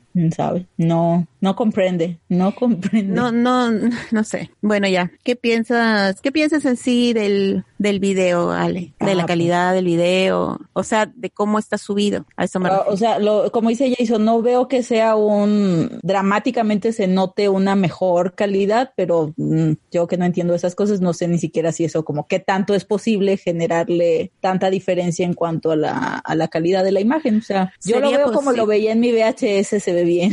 Se ve bien, pero no se ve como podría ser. El tema es que, o sea, de este video existe un máster que se ve perfecto como el de thriller, ¿no es cierto? Porque está grabado en película, en film. Entonces, si tú exportas directamente del máster como hicieron con thriller, la calidad va a ser perfecta, ¿no? Pero como ellos toman estas decisiones tan extrañas, cuando tú ves el video se ve bien, pero ahí está, como cuando tú usas los filtros de, de los, de los teléfonos para verte mejor, que te alisa un poco la cara, eso, ¿no? Entonces, no es una verdadera calidad alta, sino es un upscale. O sea, han agarrado la copia probablemente del, del, del Laserdisc, decía. Del Laserdisc de Japón, que es de donde le copiaron a Jason. Digamos, han agarrado el, el, lo que ya está digitalizado en el Laserdisc y lo, le han hecho un, le han pasado ahí su filtro para que se vea más liso, ¿no? Pero si tú te fijas bien, no hay realmente una alta definición de la imagen y está bien lejos de eso. ¿Y, y qué es lo que confunden? Que cuando, que por ejemplo Rodrigo hizo esa consulta en, en un, en un post.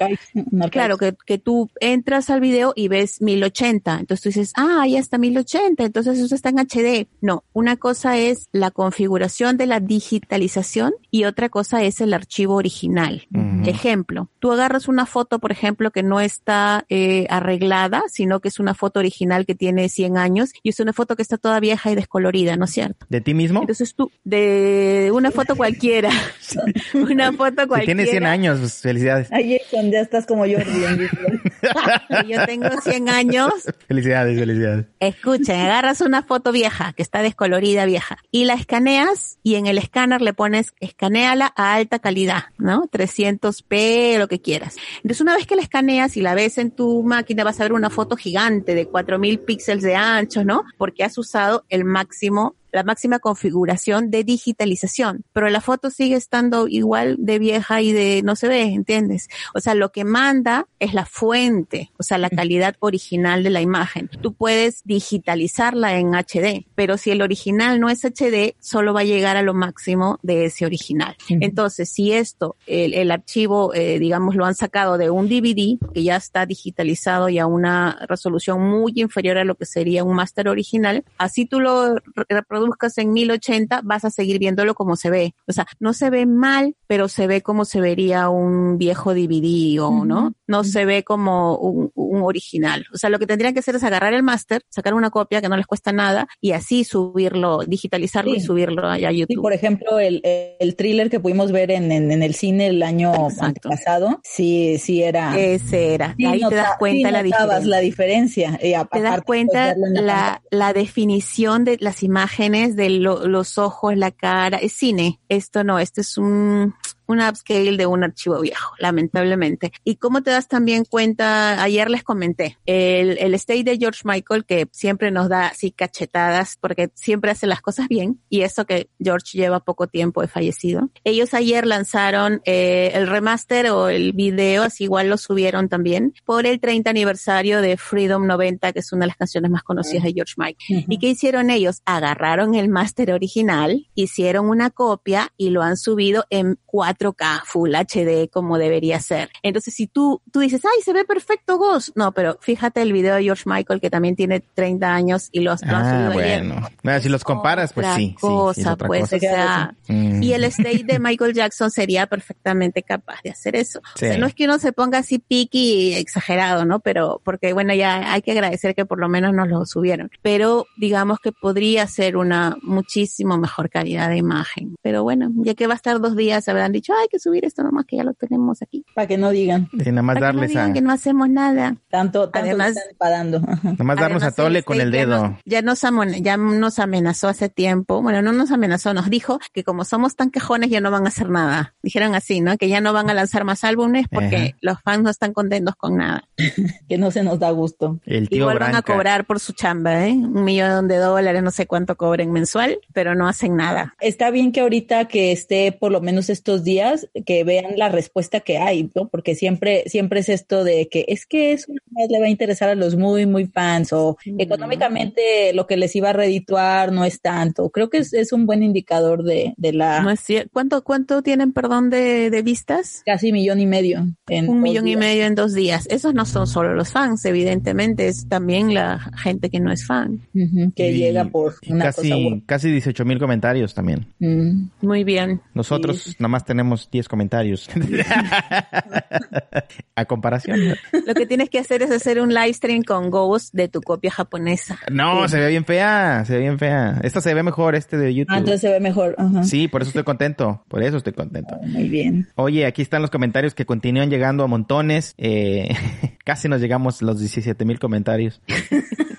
Dice Dani Vázquez, Eguzquiza. Eguzquiza, ¿dónde ponen Hola, la, Dani. la, S- la S? Eguzquiza, E- e- Eguz- Eguzquiza. ¿Eguzquiza? ¿O en el- Eguzquiza. Eguzquiza? ¿Dónde ponen la, la- Eguzquiza. ¿Qué dice Dani? Nada, nada más saluda desde España.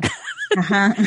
Pensé que iba a ser una pregunta. Dani, pero ¿de qué, de qué parte de España es? Porque eso, ese apellido me suena como, no sé, Echevarrieta, o sea, estos que son eh, con T, con X. Ajá. ¿Dónde son? De, del País Vasco, ¿no? De- ¿Del País Vasco o Ah, yo tengo sangre vasque- vasqueña. Vasqueña?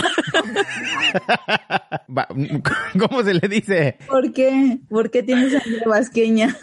Eh, pues de por ahí viene el apellido Briones, por ahí. Ah, mira. Ah. Eh, dice, dice que ya escuchó el último podcast, eh, que Ghost lo debieron haber sacado en Blu-ray, o- completamente de acuerdo, porque dura casi una hora. Hola, me encantan sus programas. Alexis Velázquez, Laura Castillo nos está viendo y dice, me encantan su Hola. podcast y siempre que puedo los recomiendo en mis videos. Un saludo. Hola. Laura, ¿cómo estás? Sara Ñane, Zaira Yáñez dice, Yáñez. hola amigos, saludos desde México. Soy de San Sebastián. Sí, muy bien. Ok. Muy bien. Nosotros ya hemos dedicado podcast analizando o hablando más en detalle. y Creo que fue el del primer Halloween, ¿no? Que hablamos Ajá. como, hicimos como un frente a frente Ghost y, y Thriller, porque es el eterno debate, ¿no? Ya ven que había en estos días hasta estas encuestas para que la gente vote de si es mejor Ghost o si es mejor Thriller. Y ese, ese episodio que pueden ir a ver es de la primera temporada. Estuvo muy interesante porque utilizamos unos artículos, eran de Vogel, ¿no, Sandra? O creo que también era uno de esta Willa, en donde De hablaba Willa, como creo, de sí. Willa, ajá, del trasfondo de la historia en Ghost, ¿no? Entonces, por sí, o sea, visualmente,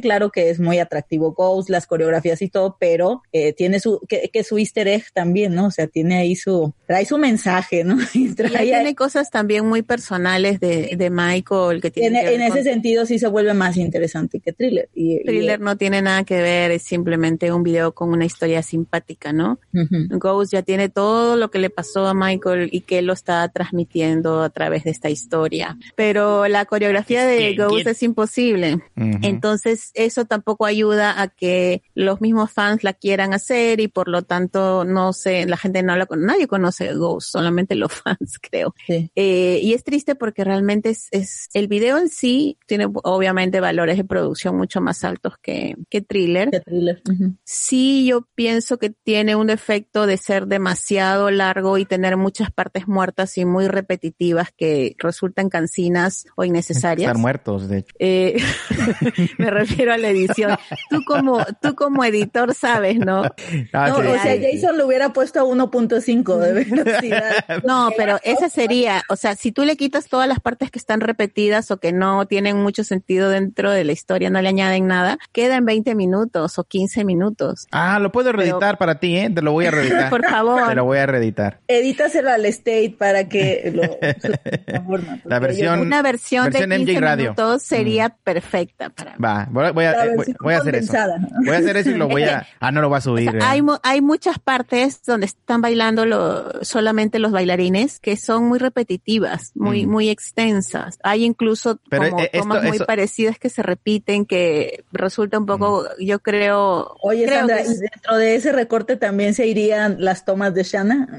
La- no, pero si Shana está en todas las tomas. Eh, eh, Me encanta Shana y no la puedo odiar porque sus, sus posts son, me, les presento una vez más el video que yo hice con Michael de invitado.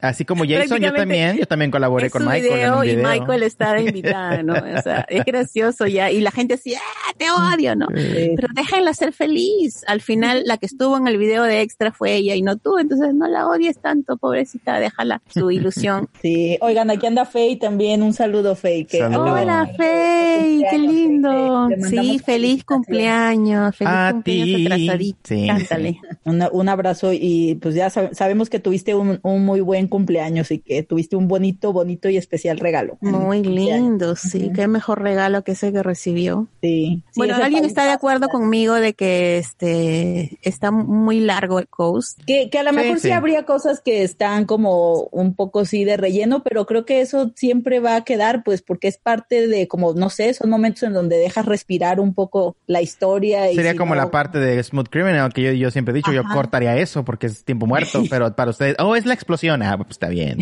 Sí, La explosión es la Mi explosión. teoría es la siguiente, que como Michael siempre se tenía que superar a él mismo, preguntó, ¿qué es lo más largo que puede ser un, un short film? Entonces yo entré a averiguar así cuáles son las, eh, especificaciones. las ajá. especificaciones. Entonces, según la academia, un mediometraje o cortometraje es hasta 40 minutos. A partir de 40 minutos ya se considera un film normal. Entonces, y como corto, tú puedes entrar a, a participar a festivales o etcétera y presentarte como corto y competir contra los cortos y no contra las películas. Entonces pienso, porque es muy, muy, mucha casualidad que justo son 40 minutos. Me imagino que Michael dijo eso. ¿Qué es lo más largo que puede ser un short film para que nadie me gane? 40 minutos, Michael. Ah, ya, estíralo hasta 40 minutos. Métele ahí más, más tomas del, de los zombies. Como para el, que- como el de disco. Dangerous. ¿Qué tantos minutos le puedo poner al disco? ¿Qué tanto le puedo poner? Ya me están bulleando en las redes. Está bien, Así que, Está ¿hay bien, alguna pregunta? ¿Ya entró Rubén?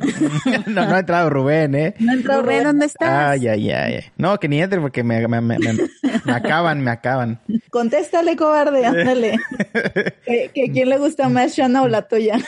Oh, oye, no. ¿La Fíjate Shana o que- la tuya? Tana No está mucho mejor que la tuya, Jason, por ¿Tú favor. crees? Hasta yo me doy cuenta. Ah, no seas no, eh, así. sí me doy eh, un, un buen volado, una, una moneda al aire, sí. ¿Qué? ¿En serio? Mm, yo creo que sí. No. O, tal- o tal vez si puedo hacer un Frankenstein, eh, tal vez. Igualmente. Agarro unas partes, sí. Ay, qué horror. Ah, no, ¿qué tipo de ¿Otra preguntas son esas, hombre? Serios, seamos serios, seamos serios. Treten, falta Treten, amigas, que iba, iba a hacer video musical. ah, tú Treten. encontraste ahí algo, ¿no, Jason? Que estaba. Estaba escuchando Treten el otro día en la oscuridad de la noche con audífonos así para concentrarme y en- encontré Ah, dos ¿verdad? partes en la canción que me llamaron la atención, que no había escuchado antes, qué raro, ¿no? Pero uno es que en la parte que Michael canta, dice la palabra threaten, se escucha doble vez su voz atrás, pero más así, se oye threaten, así, como, como Smigol. Y entonces me, me Ah. espanté, dije, ay, güey, eso está miedo. Pero y es un segundito nada más, pero está ahí y no lo había Nada más queda en antes. tu versión del disco. Está en mi, está en mi disco nada más. Solo mejor- en su disco. Se lo mandó Branca. Y la otra parte que escuché al final de la canción, cuando están en el coro, repite y repite, lo repiten como 10 veces. En un- empieza un, un, un sintetizador a tocarse. Pero si lo, lo quieres poner atención para como, si yo, si yo fuera, eh, si yo pudiera tocar el piano o el synth, si quisiera reproducirlo y le pones atención para hacerlo, no puedes porque no, no, no, no tienes tiene sentido. Es como que nada más le hicieron así, pero lo repiten varias veces. Y de hecho logro como que escuchar que como que se escucha para atrás, como que lo, lo tocaron al revés en el, el, tape, como las canciones de Gloria Trevi. Ándale. Así, como que lo tocaron así. dije, no, esta gente está, está difícil, ¿eh? Esa canción.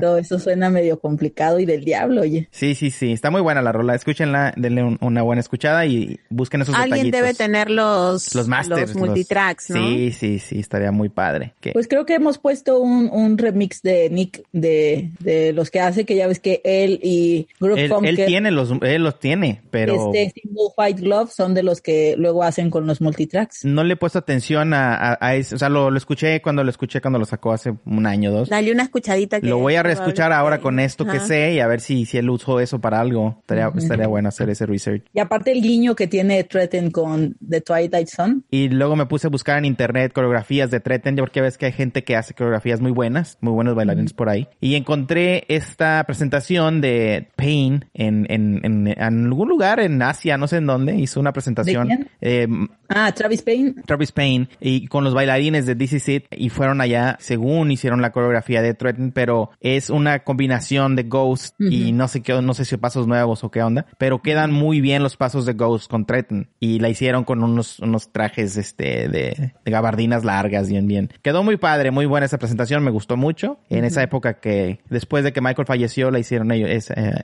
Payne andaba ah, muy... como cuando hicieron el de They Don't Care también. Andaba muy activo. La época en que, en que Travis salía hasta en la sopa. Sí, sí, eh, aprovechó Ayer me fijé en los créditos de Ghost que primero ponen a Label y después a Travis. Mm. O sea, como que Label era el coreógrafo principal. Esa, esta parte de aquí, de atrás donde estoy, la hacen en, el, en esa coreografía de, que hicieron en Asia ellos. Muy padre. Y hay otra que también ellos mismos lo hicieron. Hay un video que no tiene muchas vistas, eh, pero creo que están, lo hicieron en algún lugar en Latinoamérica. Y son los bailarines de DC Seed y les quedó perfecto el baile. Muy, muy, muy bien. Eh, voy a pasarles el link por ahí para que los vean porque se están muy padres las coreografías de, de, Ghost en la canción 3. Gracias. Simón. Hay tantas cosas que hubo en esa época y como ya pasó tanto tiempo uno se olvida y no, pero hubo un montón de cosas buenas.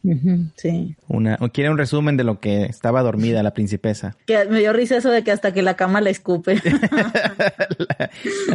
Yo hoy no pude aplicar esa anicia porque con la diferencia de horario resulta que yo soy la que llegué tarde a esta reunión por la diferencia de horario, entonces no pude. Esto va a quedar grabado, pero solamente hasta el fin de semana. Ese, este, este video va a estar... Igual que el State, vamos a cortar nuestros lives. solo disponible por 24 horas y chao. Que fuera un, un, Snapchat, ¿no? Ah, sí, cierto, se borraban, sí. O se borran, no sé si. A mí esa parte del, del maestro bailando me, me, me motivó bastante, ¿eh? Porque como está gordito, estaba gordito y baila bien chingón, digo, oye, pues si un gordito puede bailar así, yo, yo también puedo bailar así. ¿Por cómo no? No, es, esa parte está genial. Esa es la mejor parte, creo, de la actuación de Michael. Sí, Lo hace súper bien. La idea también, la idea de que, oye, métetele al cuerpo y que baile como tú, es algo que eh, me quedé, me, me, me explotó la cabeza cuando vi el video. Sí, o sea, la parte de repente facial y todo eso no, no, no es perfecta, pero su, su actuación, digamos, corporal, que es lógico, ¿no? Ah. Es súper buena. O sea, él está bailando con un cuerpo que no es el suyo. Ajá. Dice Dani. Me parece increíble. Dice Dani Vázquez que pronunciaste bien su apellido, el Eu, lo, lo, pronuncié como 10 veces, no sé cuál. no, yo, tú no. Ah, Sandra, felicidades, Sandra.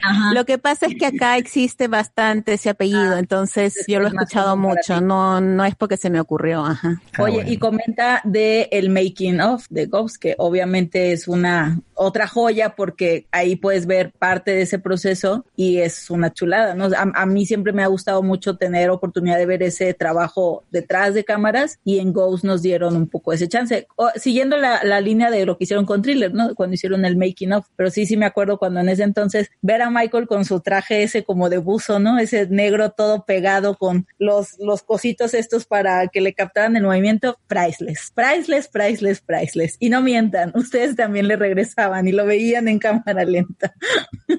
Con pausa. Sí, sí, sí. Ah, decía que me encanta esa, esa parte de cuando está con, con la cosa negra esa y, y los botoncitos, porque tiene una actitud muy así, muy, muy fresca, porque en ese momento está haciendo este, la calavera, ¿no? Y está como así todo cínico. Entonces me gusta esa, esa parte bastante. Aunque no se vea en el producto final, pero en, el, ¿no? En el detrás sí se, se ve esa actitud de él que me gusta bastante. Si no lo han visto, vean esos videos. Tienen ahí material para cuando Está, todavía está en YouTube, sí. Sí. Sí, menciona Faye que la calavera era algo que le, mara- me- le maravilló cuando la vio. Y a mí también me gustó mucho.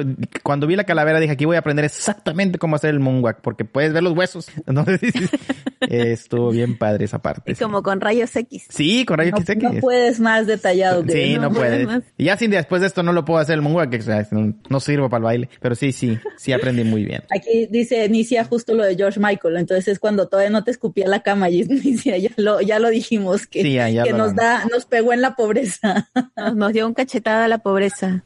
Sí. Sí. Aquí está Jay Lennox, dice, a propósito de Ghost, ¿ustedes saben algo de por qué MJ usó un cachito del tema You Win Again de Bee Gees en el cortometraje? No sé si hay alguna historia o dato interesante o simplemente lo hizo sin más porque se le antojó. Creo que esto también lo comentamos, ¿no? De, no me acuerdo si salió ahora en el de o algo donde hablamos de, de los Gees, pero sí me acuerdo que, que eso en su momento lo comentamos, pero ahorita no, no me Pues, acuerdo. Eso debe estar en el episodio de, de colaboraciones, sí. Ujú. Que son dos maratones. Sí. Sí. Te, te fallo en darte la referencia exacta, Jay, pero sí me, sí me acuerdo que en su momento cuando eso se, se, como que se discutió, o sea, me, me acuerdo que lo mencionamos acá también, porque sí es, es, es fácil identificar, o sea, o sea, sí, sí ves el, que es la canción, pues, que es ese pedacito de la, de la canción. Igual y si, si nos acordamos, te, te ponemos la referencia, Jay. Así es. Y Tell me that you're doing wrong. But I shot getting all alone. Crying will feel like a man. Throwing rocks to hide your hand. You ain't done enough for me. You ain't done enough for me. You are disgusting me. Yeah, yeah. You ain't been just for me. You are disgusting me. You don't want your cut from me. But too bad, too bad. Ah, look who just walked in the place. Hey, hey, dead and stuffy in the face. Yeah, yeah. Look who's standing at the peace. Yeah. Though you tried to bring me to my knees. Too bad, too bad about it.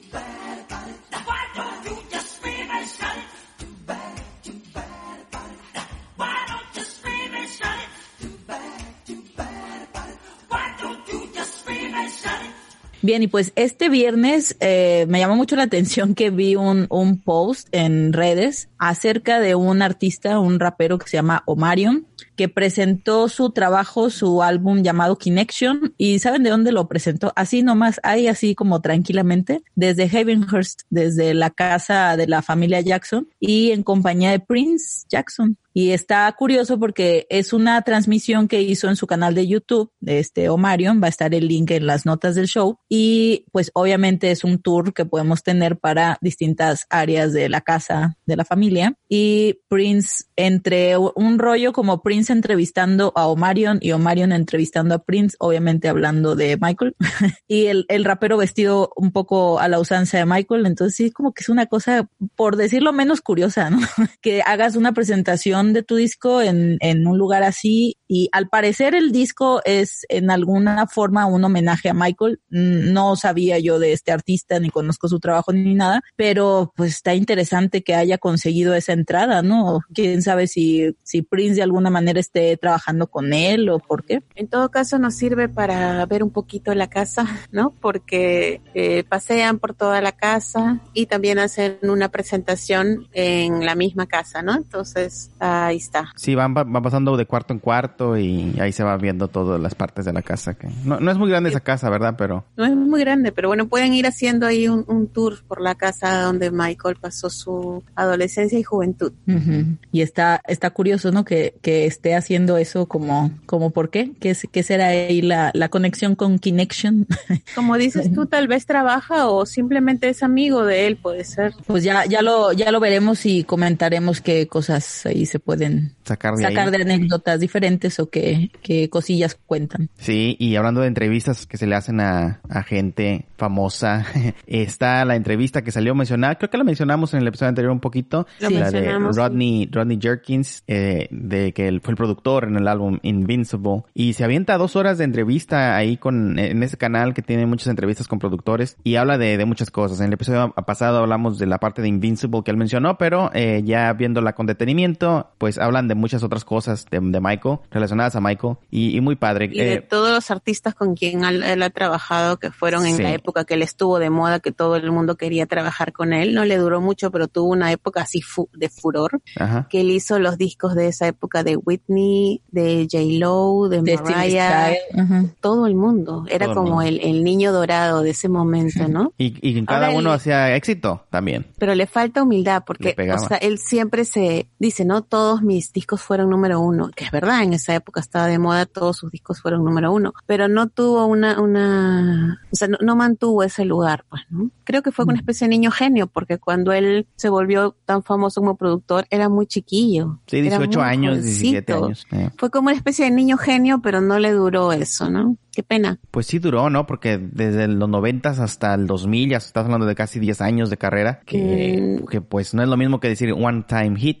Pero su máxima fama fue alrededor del año 2000, donde fue así, Pues ¿no? eh, Como digo, hablan de canciones desde los 96 hasta el pero como productor como productor. o como compositor al principio, pero de productor no, no fue tanto tiempo. Mm, no sé. Bueno, la cosa es que él tiene que toda una historia 90. para, para contar y siendo todavía un hombre joven, ¿no? Sí, Sí. muy, muy joven. ajá. Muy joven, ajá. No, pues entre, ya cuando empiezan a estar, habla en, en- en la entrevista es muy larga, dura casi dos horas, y habla de toda su carrera, y pero Michael ya llega como hasta el 2000, ah, 2001, 99, 2001 por ahí. Y 99. entonces es cuando ya dice que, que como lo conoció, que, que, que sí, que se emocionó, dijo, no, yo, yo soy muy, muy, muy profesional siempre, pero cuando conocí a Michael sí fue a decir de que este es Michael Jackson. Eso, como que eso es lo que aspiras, ¿no? En tu, toda tu carrera como que aspiras a, a llegar aquí y ahora aquí estás. Y dice que, que Michael para él fue un, un mentor en muchas cosas. Me, me sacó de onda porque había hablado de que había tra- trabajado con Jennifer López, con Mariah Carey, con Whitney Houston, este, todos estos que acabas de mencionar tú. Y pues se me hacía como que wow. Y luego las canciones que mencionaban, muchas yo sí las conozco. Entonces de que, ah, él, él hizo esa, ok, chido, wow. Y de repente le preguntan, ok, y llegamos al año 99. Cuéntanos con Michael Jackson, ¿cómo, cómo fue ahí? Y dice, oh no, con Michael Jackson fui al colegio. Dice, O sea, me quedé como que, wow, todo lo que acabas de decir y, a- y ahorita dices que vas al colegio, ya es para que te hubieras graduado, ¿no? Y, Es que es otro nivel. y que tuvieras doctorado y algo, pero dice, no, apenas con Michael empecé el colegio. Dice, wow, me, me sorprendió esa, esa frase que dijo, porque sí es, o sea, ¿cómo? ¿Cómo es posible? Pero ya explica. Ese con él aprendí muchas cosas. Dice, aprendí del negocio de publishing, lo que Michael del catálogo. Aprendí a, a retarme mu- musicalmente. Imagino eso viene porque Michael les decía, hay que buscar sonidos nuevos. Y melódicamente también dice que aprendió a retarse. Y que con él se hizo amigo después del trabajo, que no nada más fue el, el estudio ya. Dice, no, nos hicimos amigos. Michael iba a comer a mi casa, iba con mis papás, cenábamos. Ah, De repente me hablaba y decía, Ed, quiero un postre de tu mamá. Y ok, vamos. Y, y- llegaba y a mi mamá se lo hacía. Así es que era una relación que... que... Milagro que no se quedó a vivir. no, pero sí No. pasaba tiempo ahí.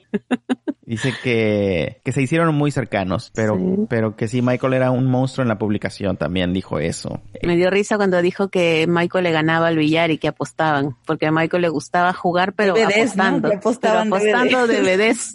Sí, que y la... que cuando le ganó una vez Michael, le dijo, bueno, me tienes que pagar en este momento, tienes que comprarme los DVDs. Entonces se fueron a, a Nueva York, ¿no? A no sé qué En parte, Times a Square. comprar a Times Square y que Michael fue disfrazado y que a once y media de la noche se fueron a, a que él pagara su apuesta a comprar los DVDs. Los quería instantáneamente ya. Qué gracioso. Es que no, me no me imagino a Michael jugando billar Para empezar. y de, de verdad, es- o sea, tantas cosas que no sabemos de él, ¿no? Ujú. Y que ganara, que es otra cosa. Y que ganara además, sí. Ajá. Parece que era bueno en el billar. Sí, y que eh, eh, eso de las publicaciones dice que una vez estaba en, en- le habló, dijo, eh, ven, ven a mi, a mi, a mi apartamento, a mi casa, no sé, ahí en New York. Y ya fue, dice, ah, pues le llegué, le llegué, dije, no sé qué quiera, vamos a ver qué habla, vamos a hablar del disco, no sé. Y dice, ay, déjame usar tu baño. Ah, pásale. Y ya pasó Rodney. Dice que cuando entró al baño había una nota en el baño de las que a Michael les gustaba mucho poner, que decía, hablar con Rodney de los derechos de publicación. Y dijo, ah, canijo, ¿qué querrá decirme de esto? Y luego ya sale y Michael, oye, quiero hablarte de esto, ven para acá.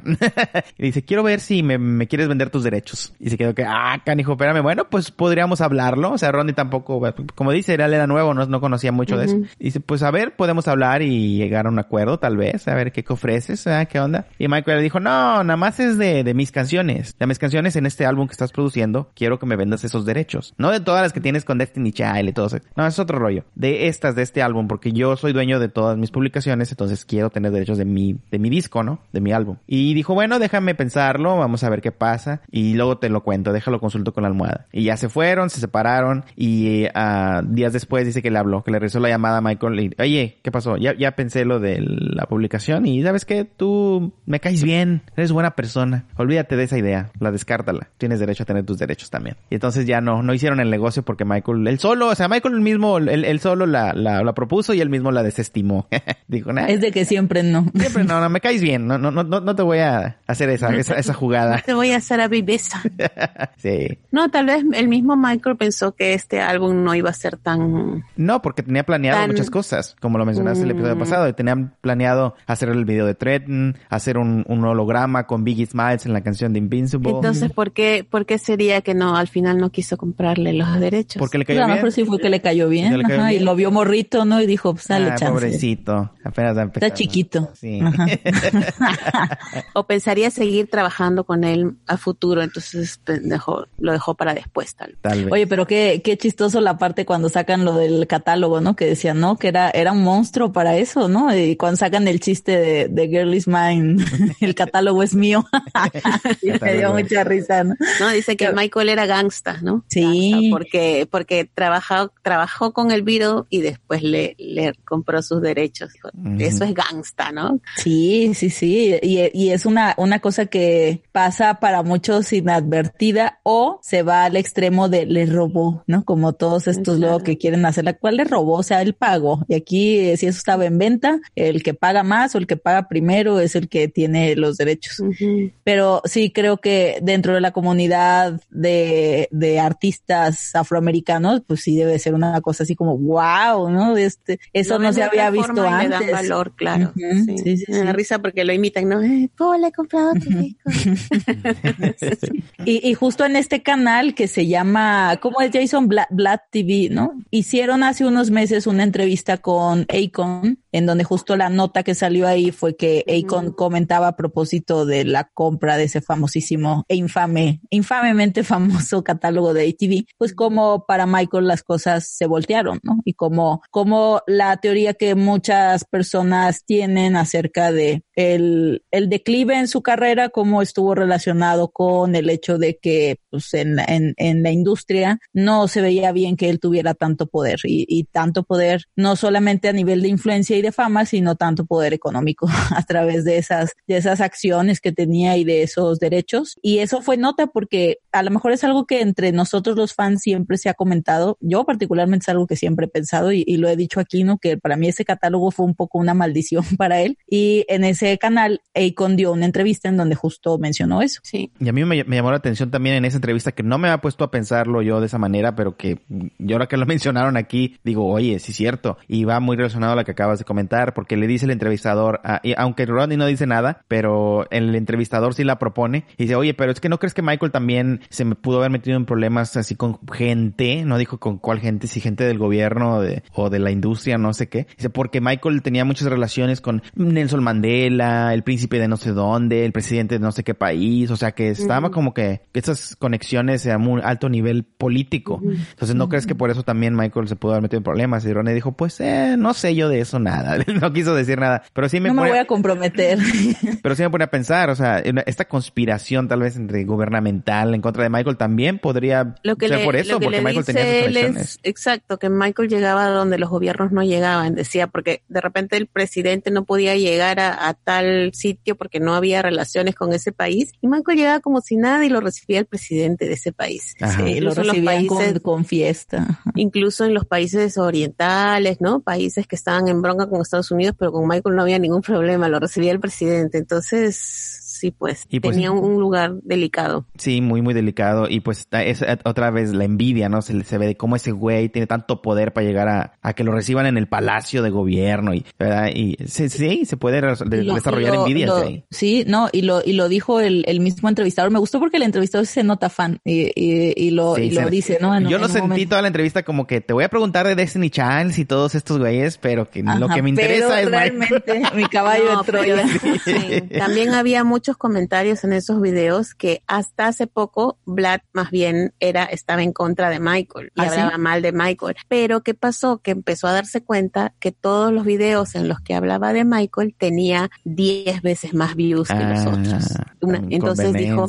Entonces se volteó. Pero mira, Y está ahora- bien. Y Recapacitaron. ahora, y ahora es súper fan de Michael Que- y lo enmiende todo el error. tiempo. Que enmiende su error, sí. sí, No es, sí. no es sincero, Pero fíjate que ahí el, o sea, a mí me pareció interesante cómo tanto balanceaba las preguntas que le hacían no de Michael como las de Michael y las veía como bastante elaboradas, pues no le estaba preguntando lo, lo de siempre o tonterías, o sea, como que, como que se fue por lugares interesantes. Y esto de el catálogo y de los, el comprar los derechos de publicación y sobre el impacto que pudo haber tenido el álbum. O sea, sí sentí que le dio bastante bien su, su lugar y sobre todo con estas otras entrevistas que, que tiene que están relacionadas. Estuvo bien como las relacionó. Hasta Tito, ¿no? Tiene ahí a, a Tito que lo entrevistó y que, que cómo cuentan cuando Michael entró al grupo, ¿no? Cuando esa, esa vez que cantó en la escuela y que ella era como, no, pues ya, ahora estás en el grupo y ya vas a ser el vocalista principal. Pero, ajá, pero pobre Jermaine.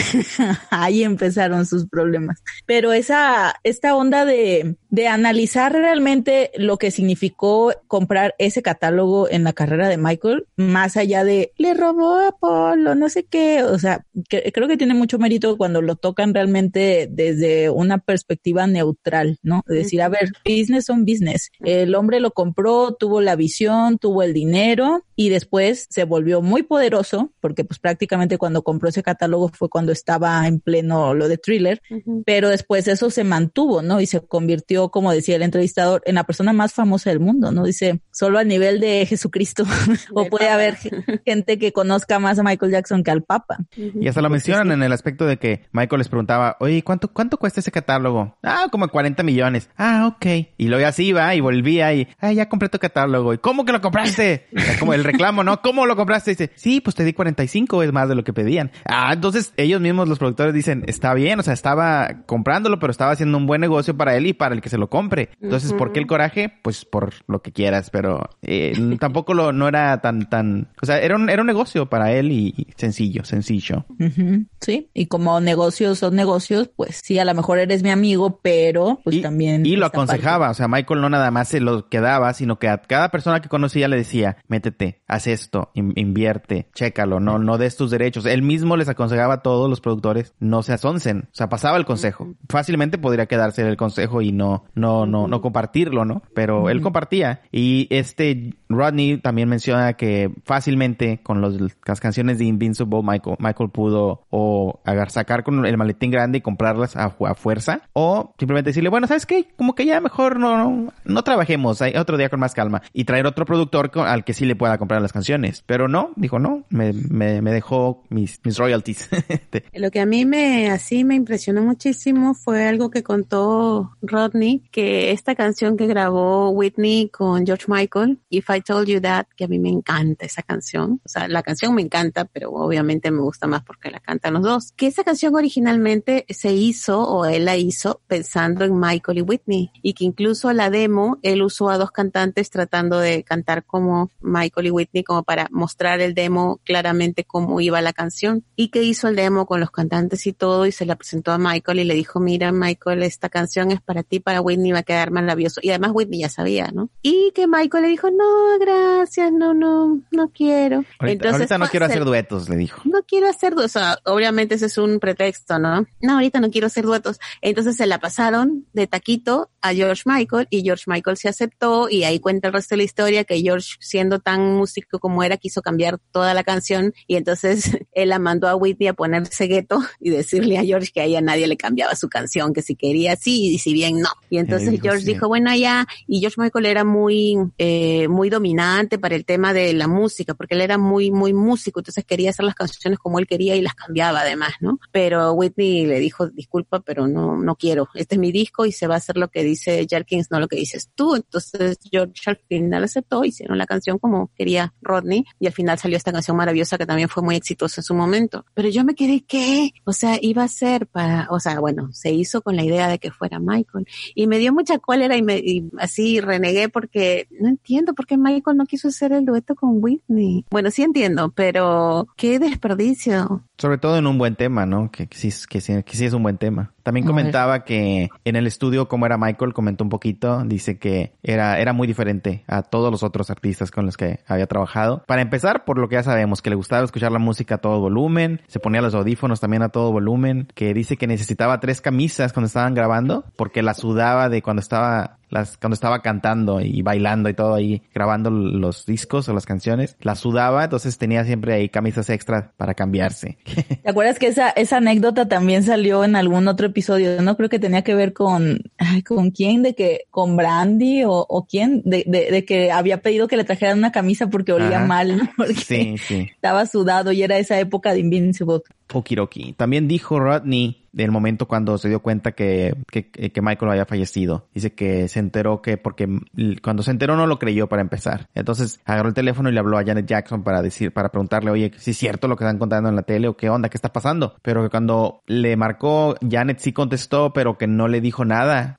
o sea, estaba muy, no, y luego le dijo, sí, lo único que le dijo fue, sabes, no puedo hablar. Y que le colgó. Entonces dijo, no, pues ya con eso supe que, que sí era cierto, porque Janet no podía hablar, no, no podía ni siquiera contarme qué pasó nada. Simplemente me dijo, me contestó para, para decirme no puedo hablar. Y, y, no, ni no por, no puedo hablar porque estoy muy ocupada, sino porque no tengo palabras, ¿no? Entonces. Sí, que le colgó prácticamente inmediatamente. Sí, inmediatamente, nada más, nada más contestó para decir no puedo hablar.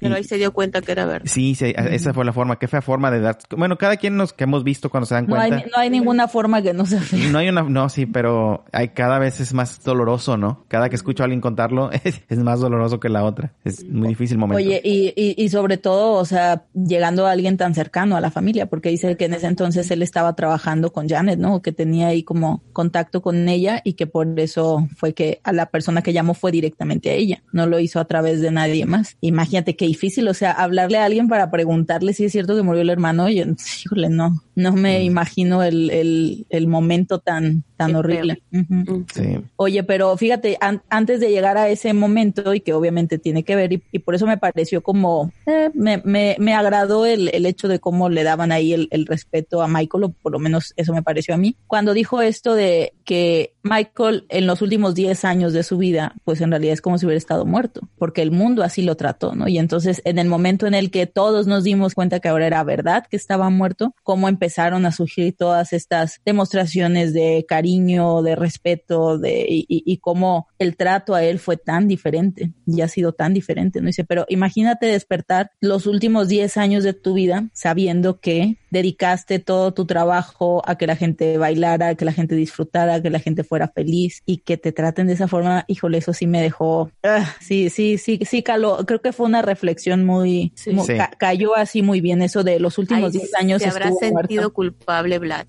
Se mordió la lengua.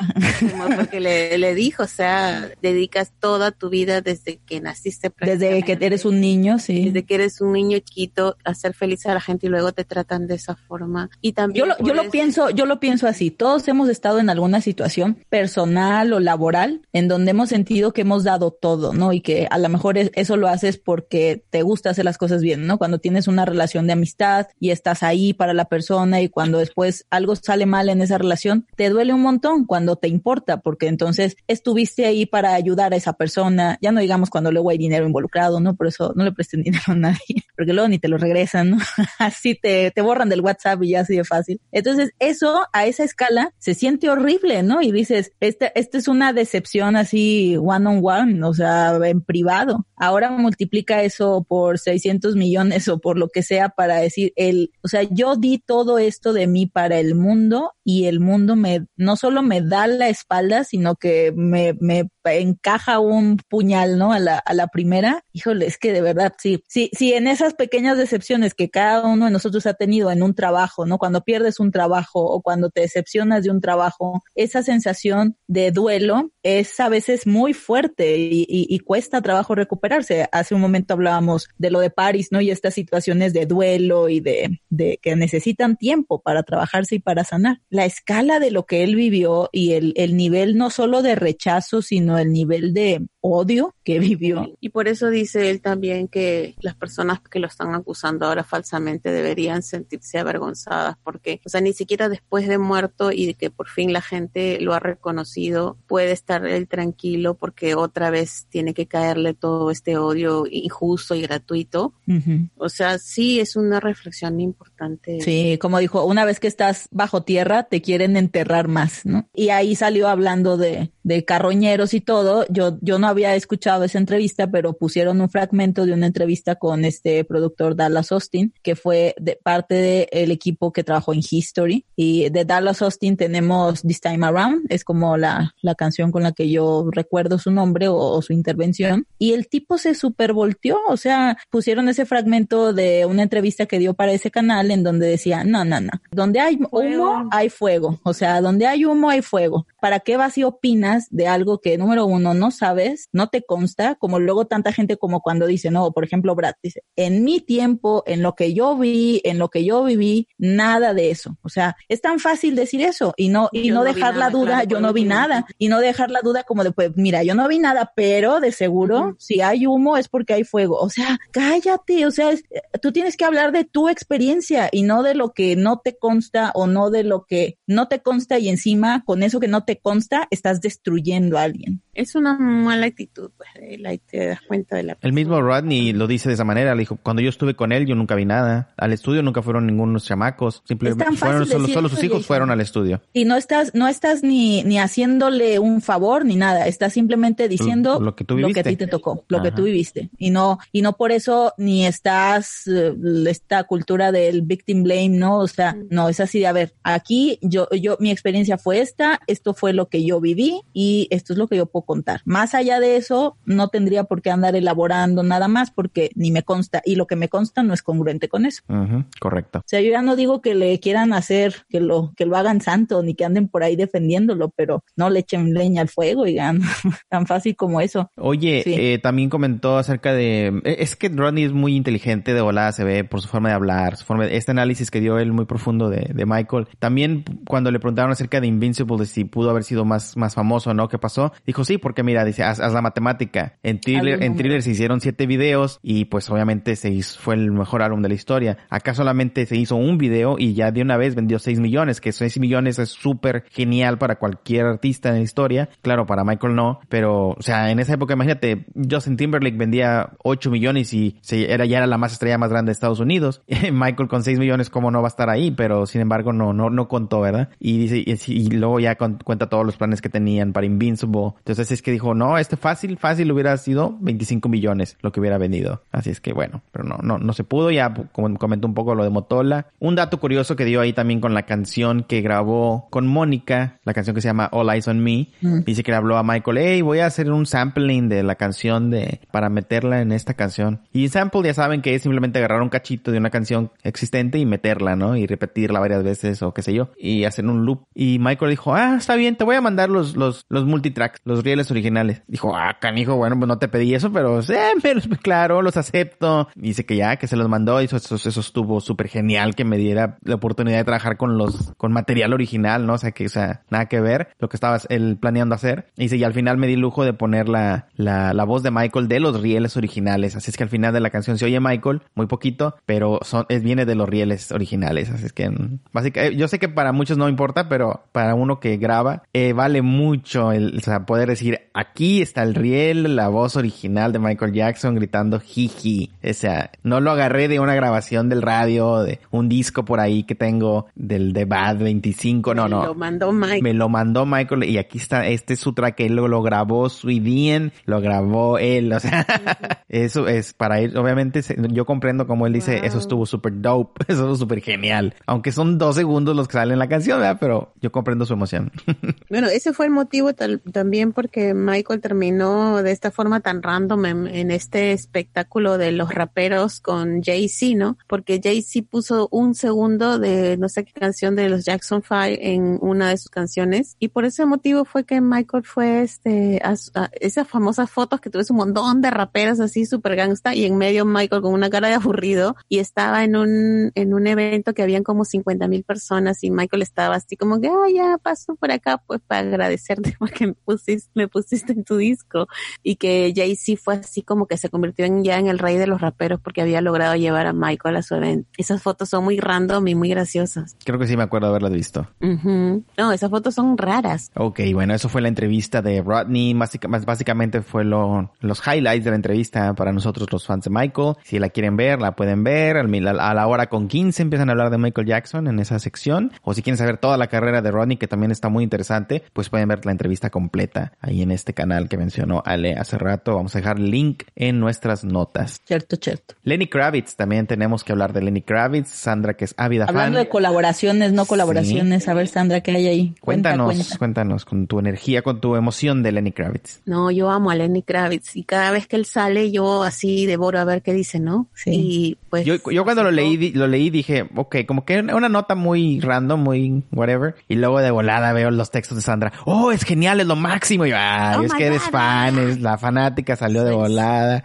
No, además, la- lo, lo vi en Sé neutral. Es una maravilla. Bueno, pero la cosa es que Lenny dio una bomba después de 11 años que Michael está muerto, recién habla, que esto es algo importantísimo. Claro, para ellos es como que, ay, me acabo de acordar de esta anécdota, pero para nosotros los fans es una bomba, es algo muy importante lo que él ha contado. Eh, salió él en el, porque ahora Naomi Campbell tiene un podcast, que en realidad es, es un canal de YouTube, ¿no? Pero bueno, se llama Podcast de Naomi Campbell. Y bueno, en uno de estos episodios invita a Lenny porque él acaba de lanzar su autobiografía y todavía no ha salido, está como en preventa, ¿no? Pero con ese motivo le dio, le dio la conversación como para mover un poquito el tema de su libro, que él estaba muy contento porque lo acaba de lanzar. Y tantas cosas que le estaba preguntando hablan de una época en que Lenny, eh, que digamos que era la época de más movimiento de Lenny Kravitz, y él tenía, dice, un apartamento donde había construido también un pequeño estudio en Nueva York, creo que es, y dice que casualmente en esa época estaba como muy amigo de todo el mundo y todo el mundo caía por su casa, las personas más que menos te imaginas, ¿no? Él andaba íntimo con Prince y con toda esta gente.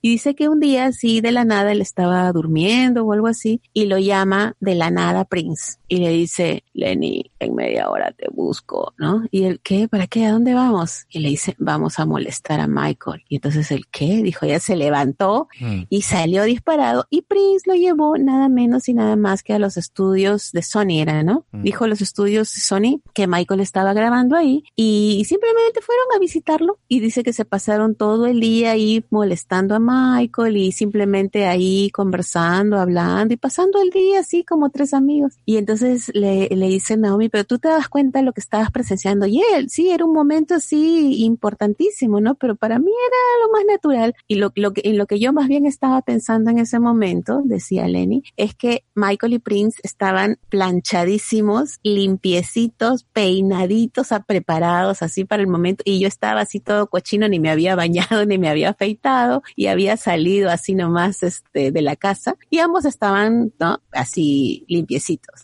Y eso fue lo que a mí me llamó la atención en ese momento y me dio un poco de vergüenza, pero era normal. Y no, no- ni nos tomamos foto, nada. Y no hay un- un- una grabación de ese momento tan, que hubiera sido pues tan icónico. Ajá. Fue algo muy natural. Y, y Naomi le dice, bueno, pero es un recuerdo. Dice que tú lo tienes en tu cabeza, Pues sí. sí. Dice, yo, yo lo viví, lo presencié. O sea, o sea, se pasaron, ¿no? Todo el día ahí como, los tres como en a el Manuel estudio. Luis, ¿no? También, o a la... Como a Emanuel Luis Luis también lo mencionó eso, de que sí, fuimos, estaba en mi casa, pero casi no, hay un, uno que otro video que salió por ahí, que grabamos que en la cámara de mi hermano, pero la mayoría del tiempo no grabábamos nada. Entonces hay Claro, muchos porque momentos. éramos que- amigos. Sí, Pero esta es una revelación, yo creo, muy importante, ¿no? Porque nosotros, bueno, el mundo siempre ha tenido la idea de que ellos eran así enemigos y que desde lejos se observaban. Después ya hemos sabido que no era tan así, pero pensábamos que no era una relación realmente cercana, ¿no? Sino que un par de veces se vieron backstage en cada uno en sus conciertos, pero no sabíamos que pudieran tener esta cercanía de que a Prince cualquier día se le ocurriera pasar el día con Michael. O sea, sí había ahí una cercanía que, de la que nadie sabía, solo podíamos especular. Y ahora lo cuenta Lenny. Lenny Kravitz no tiene por qué mentir, no tiene absolutamente ningún motivo para inventar esto. Así que cambia totalmente la percepción que tenemos de la relación entre Michael y Prince. pero habría por ahí Es algún ingeniero en, en ese, en esa grabación en que estaban trabajando ahí. Tenía que ser. Entonces, ¿por, o qué, sea, por qué ningún ingeniero lo ha dicho? Es algo que no lo sé. al En- menos en alguien lo Archives- dijera, ¿no? en Archives la gente estuvo comentando, ¿no? Tratando de, de sacar en qué época fue. Y alguien dijo, tiene que ser Dangerous porque él está hablando del año 90, pero no, él cuando dijo 90 estaba hablando de otra cosa. Y si dijo Sony Studios, entonces eh, lo- la, la conclusión que se saca es que esto fue para History. Oh, ya grandes. Eh, para History o posterior, Mm. ¿no? Entonces, pero bueno, es, es impresionante esa historia, ¿no? Porque como repito, cambia la percepción que uno tiene de la relación entre Michael y Prince. O sea, sí había una cercanía. Oye, entonces, pero Prince fue el que dijo, vamos a molestarlo. O sea, molestarlo, como decir, mess with Michael. Sí, o sea, sí, vamos ahí a, a Prince- caerle, Prince ¿no? lo dijo, Prince lo dijo. Prince lo llamó, lo llamó de la nada, dice, le estaba durmiendo y le dijo, en media hora paso por ti. Y él dijo, ¿qué? ¿A dónde eh, vamos? Entonces, el hecho de que Prince le haya sido el que haya empezado eso con, con Lenny, quiere decir que a lo mejor Prince lo ha hecho otras veces, que no, no es Por la primera vez que lo hace. Claro, por eso. Entonces, porque por nunca eso. hemos oído nada de esas otras veces o de esta vez, o sea, ¿qué, qué, qué No lo sé, no lo sé, pero al parecer sí, sí, sí, explosión de cabeza totalmente, totalmente. Pero porque Alguien- conociendo a Michael, igual Michael también iba allá y lo molestaba. Entonces, Michael en Berkeley. Park, eso sería algo que nadie ha comentado nunca. A lo mejor ocurrió y no lo sabemos. a lo mejor ocurrió. Y ahí sí te y, podría y a creer- lo mejor hay videos. Ahí te podría creer que no sepa nadie porque sé que ese estudio de Prince era más privado, que a veces nada más Sí, estaba Prince ahí solo. Entonces, pero en un estudio de Sony donde están muchos ingenieros y otras gentes en otros estudios. ¿cómo nadie Alguien en? Archives, alguien en Archives que es que ha estado presente, que lo ha visto, ha confirmado. Sí, Prince visitó por lo menos una vez a Michael en estudio, pero no hay más detalles. Mm, wow. Ay, pues lo dejamos ahí para a ver, a ver, los conocedores. O algún algún- día, de algún repente, de acá a testigo que me 10 años escuche. más. Lo diré en inglés para que si me escuchan también. Somebody please Sí. come out, tell the truth. Los amigos de, de Black, eh, Black State, no, ¿cómo es? Sí, Black Jackson State. Que averigüen, que investiguen, porque Sí. esto tiene que salir, Dios mío, es demasiado importante. Pero cuántas cosas hay así, pues de esas, de esas historias que ¿Cuántas como dices, nos no venimos a enterar así años después y en las situaciones más Así de insospechadas. Ajá. Sí, sí, sí. Increíble. Oye, y lo otro de Somebody's Watching Me, Sí, resulta que él, entre la gente también que era eh, íntimo amigo, también era de, del- de Rockwell, ¿no? El hijo de Berry Gordy. Y este le mostró la canción de Somebody's Watching Me. Y dice que en esa época, pues, este, ambos estaban muy, muy jovencitos, muy chiquillos, y que él le comentó, mira, he hecho esta canción que me parece que puede ser, este, un éxito, y por qué no la grabas tú y te la propongo. Y Lenny le escuchó y le dijo, ¿sabes que esta canción la puedes grabar tú mismo? Y él le dijo, no sé, sí, le dijo, te puede, o sea, puedes grabarlo tú mismo y puede ser un éxito, ¿por qué no? No, no tengo que ser necesariamente yo, pues se la devolvió. Finalmente le dio como la, la seguridad que él necesitaba para poderla grabar él mismo y como todos sabemos fue un gran éxito, ¿no? Entonces, este, esa anécdota es interesante también. Imagínate que esa canción hubiera sido, este, grabada por Lenny Kravitz con los coros de Michael Jackson. Y entonces ahí comentaron que eh, pero eso pudo ser, no fue, salió mejor al final, pero después con el tiempo sí Lenny llegó a, a colaborar con Michael, ¿no? muchos años después y en otras circunstancias. Pero es que entonces también cambia la historia esta, esta historia básicamente porque en el Ujú. episodio de colaboraciones creo que comentábamos de que Rockwell hizo la canción como en forma de retar a su padre y decir yo puedo y lograrlo. Pero si acá dice Lenny me la ofreció a mí, entonces ¿dónde quedó eso de que lo hizo, quería retar al papá y todo? No existe entonces eso, si él no, no la quería para él. No la quería Y ahora para ya estoy él, confundido, entonces ¿qué pasó aquí? ¿Qué pasó? Es que hay diversas historias de, de ¿no? Siempre hay que creerle a, la- a la fuente más creíble. En este caso es Lenny Kravitz. Pues sí. Entonces, así, así pasa, ¿no? Es Y entonces interesante. También habla Lenny en ese momento de, no sé, no, a ver, coméntame bien si lo que comprendí, de que no estaba muy seguro él de qué tipo de música él iba a hacer en esa época tampoco. Entonces también, también por eso no la quiso aceptar, porque dijo, no sé para dónde voy, como que estoy inseguro en mi, en quién soy yo musicalmente. no quería que entrar por el rhythm and blues y quedarse ahí. Hizo muy bien porque al final él es rockero Ajá. y ha hecho una gran carrera como rockero. Entonces, Entonces, sí, me, me, me imaginé a un, a un Lenny como que no esta superestrella que conocemos, sino a un chavito que estaba ahí como que no sé qué voy a hacer, como que sin... era no. un niño en ese Sí, momento. sí, sí. Entonces es, es muy diferente ima- im- imaginarte a la estrella famosa que cualquier nota que toque es espectacular, a el chavito que está ahí que no sabe ni, ni- no sabe qué onda, ¿no? Y así lo imaginé, así lo imaginé a Lenny como Yo que, también me lo imaginé. Ahí está atrás, ahí. No, no sé, habla tú, no sé, ¿no? Cuando sabes, una superestrella de que pásamela, yo la hago y la, la mejoro, ¿no? Era- no, era- ah, no, no, no sé, estoy en esa música, no sé si es mi estilo. medio carincosita, medio cosita. Sí, qué buenas historias. Tenemos que, que conseguir esa, esa biografía de Lenny. Todavía Sí, no sí. sale, todavía no sale. La para compré, yo Navidad compro todo en audiolibros, así es que sí, ahí la en audiolibro. que lo escucho más rápido. Mm, A 1.5. A 1.5, claro. No respetas ni a Lenny. No, a nadie. Y para cerrar el episodio, chicas, ¿por qué no? No, no me gusta cerrar de esa manera, pero bueno, pues eh, hay que dar una nota, se tiene que dar esta nota porque es parte de, es parte de, de nuestro programa e informarles eh, acerca de la desestimación de la demanda de Save Shack. Es un tema que no nos gusta tocar mucho, pero cuando son buenas noticias como esta, es una buena noticia que ya le dijo el juez, no, por segunda vez, no, no te creo. Así es que vámonos, fuera de aquí, de mi juzgado, no me pierdas el tiempo y págale al Estado todo lo que estás haciendo. porque... Imagina, ¿de dónde va a sacar. Nah, no va a pagar nada. No tiene ni un centavo, no va a Mm. pagar nada. Va, va a apelar 20 mil veces. Ujú. Entonces, lo que pasa en estas, en esos juzgados es de que luego el juez te da chance de que, ok, eh, agrégale más si quieres, o sea, ponle más. O aquí como que me explicas, pero no te entiendo muy bien. A- agrégale este párrafo más información verídica. Enmen- enmendar, ¿no? Sí, Sería la, la enmiendas, ¿no? La cambias. Y eso es lo que habían estado haciendo y por eso se estaba de- de- atrasando y atrasando. Les daban chance de que pusieran más no datos. tiene. Pero en este es que no caso llegó ningún- al momento de que el juez dijo que ya se acabaron las enmiendas, ya no les voy a dar chance que la reparen más, ya no les creo, así es que ya, se acabó el caso, lo, lo quito, caso cerrado. Pero sí puede él como quiera apelar en alguna otra corte, iría a apelar esta misma, eh, pero no lo va a hacer obviamente, o tal vez lo haga, pero es más para el show de que Dan Reed quiere seguir grabando eh, su documental parte 2 y de ahí tal vez hacer algo de dinero, pero no, esto es obviamente que no va a ningún lado. decía, o sea, tiene su lado bueno y su lado malo. El lado bueno es que la ley mismo le está diciendo, sabes que lo tuyo no tiene ningún asidero. Pero el lado malo es que esto le da oportunidad para seguir con los videos y, y todo ese morbo y hacer otro documental, ¿no? Soy una pobre víctima que nadie me, nadie me ayuda. O sea, es, es horrible.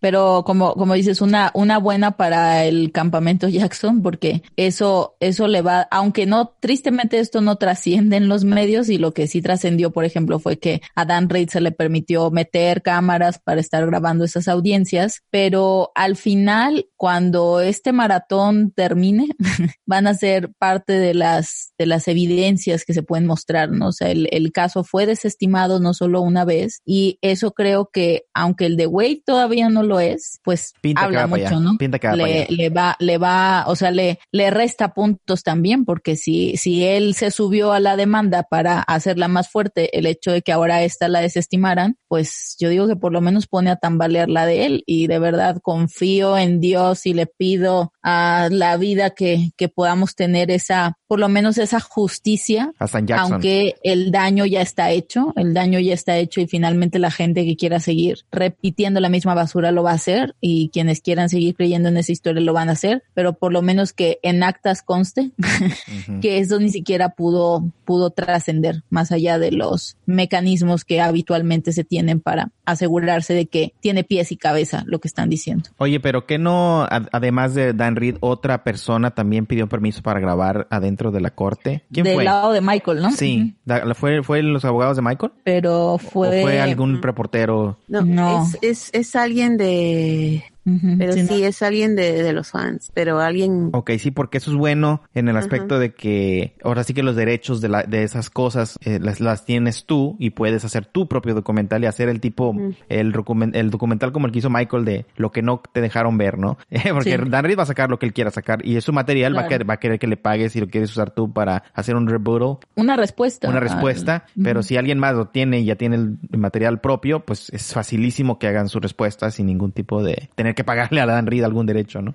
Sí. Genial. Nosotros, bueno, no somos expertos en ley ni, ni y aunque quisiéramos investigar como que esos temas nos da mucho dolor de cabeza porque no nos gusta entrar, pero el amigo Fey obviamente que él está muy informado, siempre se mantiene al último grito de la moda. Él sí sabe de ese tema muy muy a, muy a fondo, así es que pueden ir a su canal. Tiene hizo un live stream especial para hablar de este tema, así es que recomendamos que si quieren saber más, vayan a ver su video. Ahí lo vamos a poner en los links también. Eh, nosotros de ahí sacamos la información porque él es el él es el que nos informa. Y hablando de documentales, bueno, pues eh, yo estuve viendo esta semana también el documental que el mismo Fey tradujo el- al español. Le tomó como un año tras traducirlo porque sabemos que traducir es muy, muy pesado ese trabajo. Así que gracias por hacernos ese, ese favor. Este documental se llama Loving Neverland. Es un documental de cinco horas. Así es que la traducción es muy, muy larga, muy pesada. Fey, entre otros colaboradores, hicieron esa, esa traducción. Ahí nada más vayan a la parte de abajo y pónganle en, en la CC, en las captions, y escojan su idioma. Y muy bueno este documental. eh, se va desde la demanda, de la primera demanda. Y me gusta también que se ponen a analizar las canciones. Entonces también hay análisis de canciones en este documental. Por eso es tan largo, porque es no nada más es de, es, es de la contar la historia, sino se van a analizar They Don't Care About Us, analizan canciones. Ah, ok. O sea, sí, se van a profundo. Digo,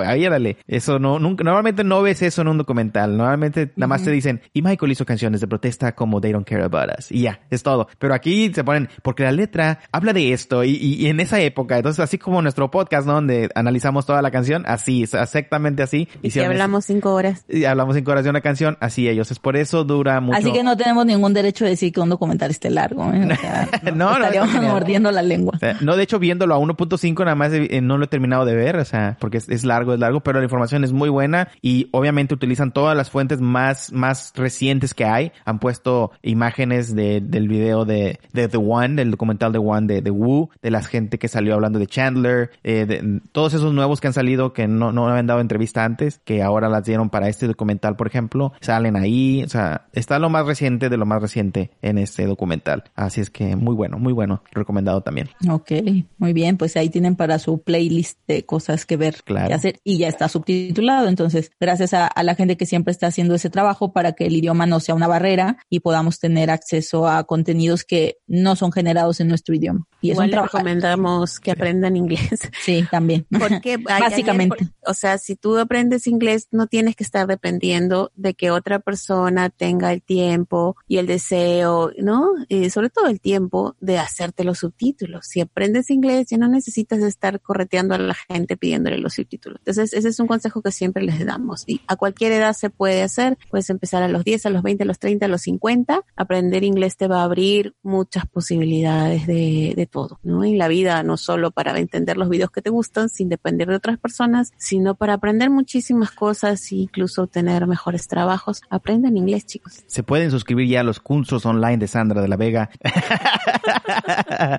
no, no. Es que no, no está fácil, tampoco es fácil. Yo también comprendo a la gente. El inglés sí, es- para uno que ya lo conoce es fácil, pero cuando no, te da miedo. Es un, un- un- Pero si no sí empiezas miedo. nunca, si no empiezas nunca, nunca lo vas a hacer. Sí, también, eso es cierto. Tienes pero, que pero yo a comprendo la los dos lados. Porque yo recuerdo cuando no sabía inglés y sí, da muy, mucho miedo. Pero qué mejor que aprenderlo con el pretexto de algo que te gusta. Y justo Claro. era ese el mensaje. Bueno, tampoco hay acceso a veces. Sí se puede. Al menos lo básico para poder comprender un documental, ¿no? Que Para en inglés normalmente lo hablan muy claro y es, es y o puedes leer los subtítulos y y yo yo la forma que yo recomiendo eh, aprender inglés es aprender lo básico, tener tu diccionario en un lado, leer los subtítulos cuando veas una palabra que no reconoces que se ve que es clave, buscarla en tu diccionario y así ya comprendes toda la oración. Nosotras hemos aprendido a hablar inglés sin, sin internet Bueno, y es sin escuela. Yo también, ¿eh? Entonces, la gente ahora puede, tiene muchas más facilidad y las herramientas para aprender un idioma. No solo el inglés, pero digamos que el inglés es básico porque Chequen, chequen el- los videos de la chica Holly, ¿eh? Ella hace unos videos muy Ah, ricos. sí, súper Holly es muy, YouTube, muy sí, muy divertidos. Holly, sí. Y no nada más es de inglés, de otras cosas, pero ella Sí. tiene una muy buena pronunciación y sí Es aprendes que el ella inglés. sí es, ella es bilingüe nativa, digamos. Sí. ¿no? 100%. Sí la conocen entonces. idiomas. No tiene nada Sí. que ver con Michael ella, pero No, nada. hablando del inglés sí, sí, está padre. No, y aparte, canal. aparte su papá es este lingüista, ¿no? Entonces también luego los Ah, videos más que fácil de tiene con enseñar. su papá, Mm, los videos que tiene con su papá en donde como que profundizan en, en cosas así del origen del idioma, eso es muy interesante. Muy interesante, sí. qué padre. Bueno, ya ves como Michael, Bueno, sí, Michael siempre, siempre, nos vamos siempre a otros temas. Sí. No, siempre les repetimos, y esta no es la primera vez, ¿no? Que por favor apretan inglés porque se les va a abrir este un mundo de Uno, cosas que ni aprendan de ni Michael, porque a partir de Michael van a, se le va a abrir un mundo entero de todo, ¿eh? Hasta de idiomas, el, hasta el de tener, el política. Tener a, a Michael como una figura que sea, creo que la, la figura de Michael como mentor, o sea, es ¿no? un Modelo modelo a seguir. seguir, o sea, un, un mentor. Por eso es esta figura un poco paterna, porque entonces estamos como tomando de esa figura, la cual admiramos, estamos aprendiendo de ella, nos está incentivando a aprender nuevas cosas o a lo mejor cosas que se te harían muy difícil. O sea, y y te aparte para, aprender otro idioma. para, para el cerebro es un reto muy, muy importante y es, o sea, neurológicamente es muy bueno. La demanda o el reto cognitivo que involucra un idioma diferente al tuyo es muy, muy grande. Entonces, cuando lo logras dominar, eso hace que tus capacidades, es como que le haces upgrade a tu sistema operativo, ¿no? Tu ya como que se desarrolla. la inteligencia se abre en otras puertas, no solo lo que estás Mm. entendiendo, sino que le diste así, te fuiste al CrossFit, ¿no? Y Yo ya hablo hasta tres idiomas, imagínate. No. Hablas chino también. Ando perro yo. Te escuchamos, te escuchamos hace ratito que dijiste algo. sí, hablo. Y hablo. entonces Háganlo, chicos. Tomen, tomen a, a, Michael como un punto de partida para que entonces eso pueda abrirles muchas puertas. Y van a ver que luego, o sea, sus, sus, en su currículum poner que tienes un dominio del inglés para, pues yo creo que no solo para Latinoamérica, sino en todo el mundo. O sea, el, el inglés es el idioma para, para hacer cualquier cosa que, que vaya más allá de, de lo nacional. En la, en la mañana nos hicieron muy, nos hicieron, nos, nos pusieron muy contentos porque vimos un post de un escucha, Alexa, Alexandre, que él ya escuchó el episodio pasado, el, el episodio en donde hablamos sobre Van Halen, y ahí también al final hicimos una pequeña retrospectiva sobre lo, las, la, los podcasts que ha habido sobre Michael Jackson, ¿no?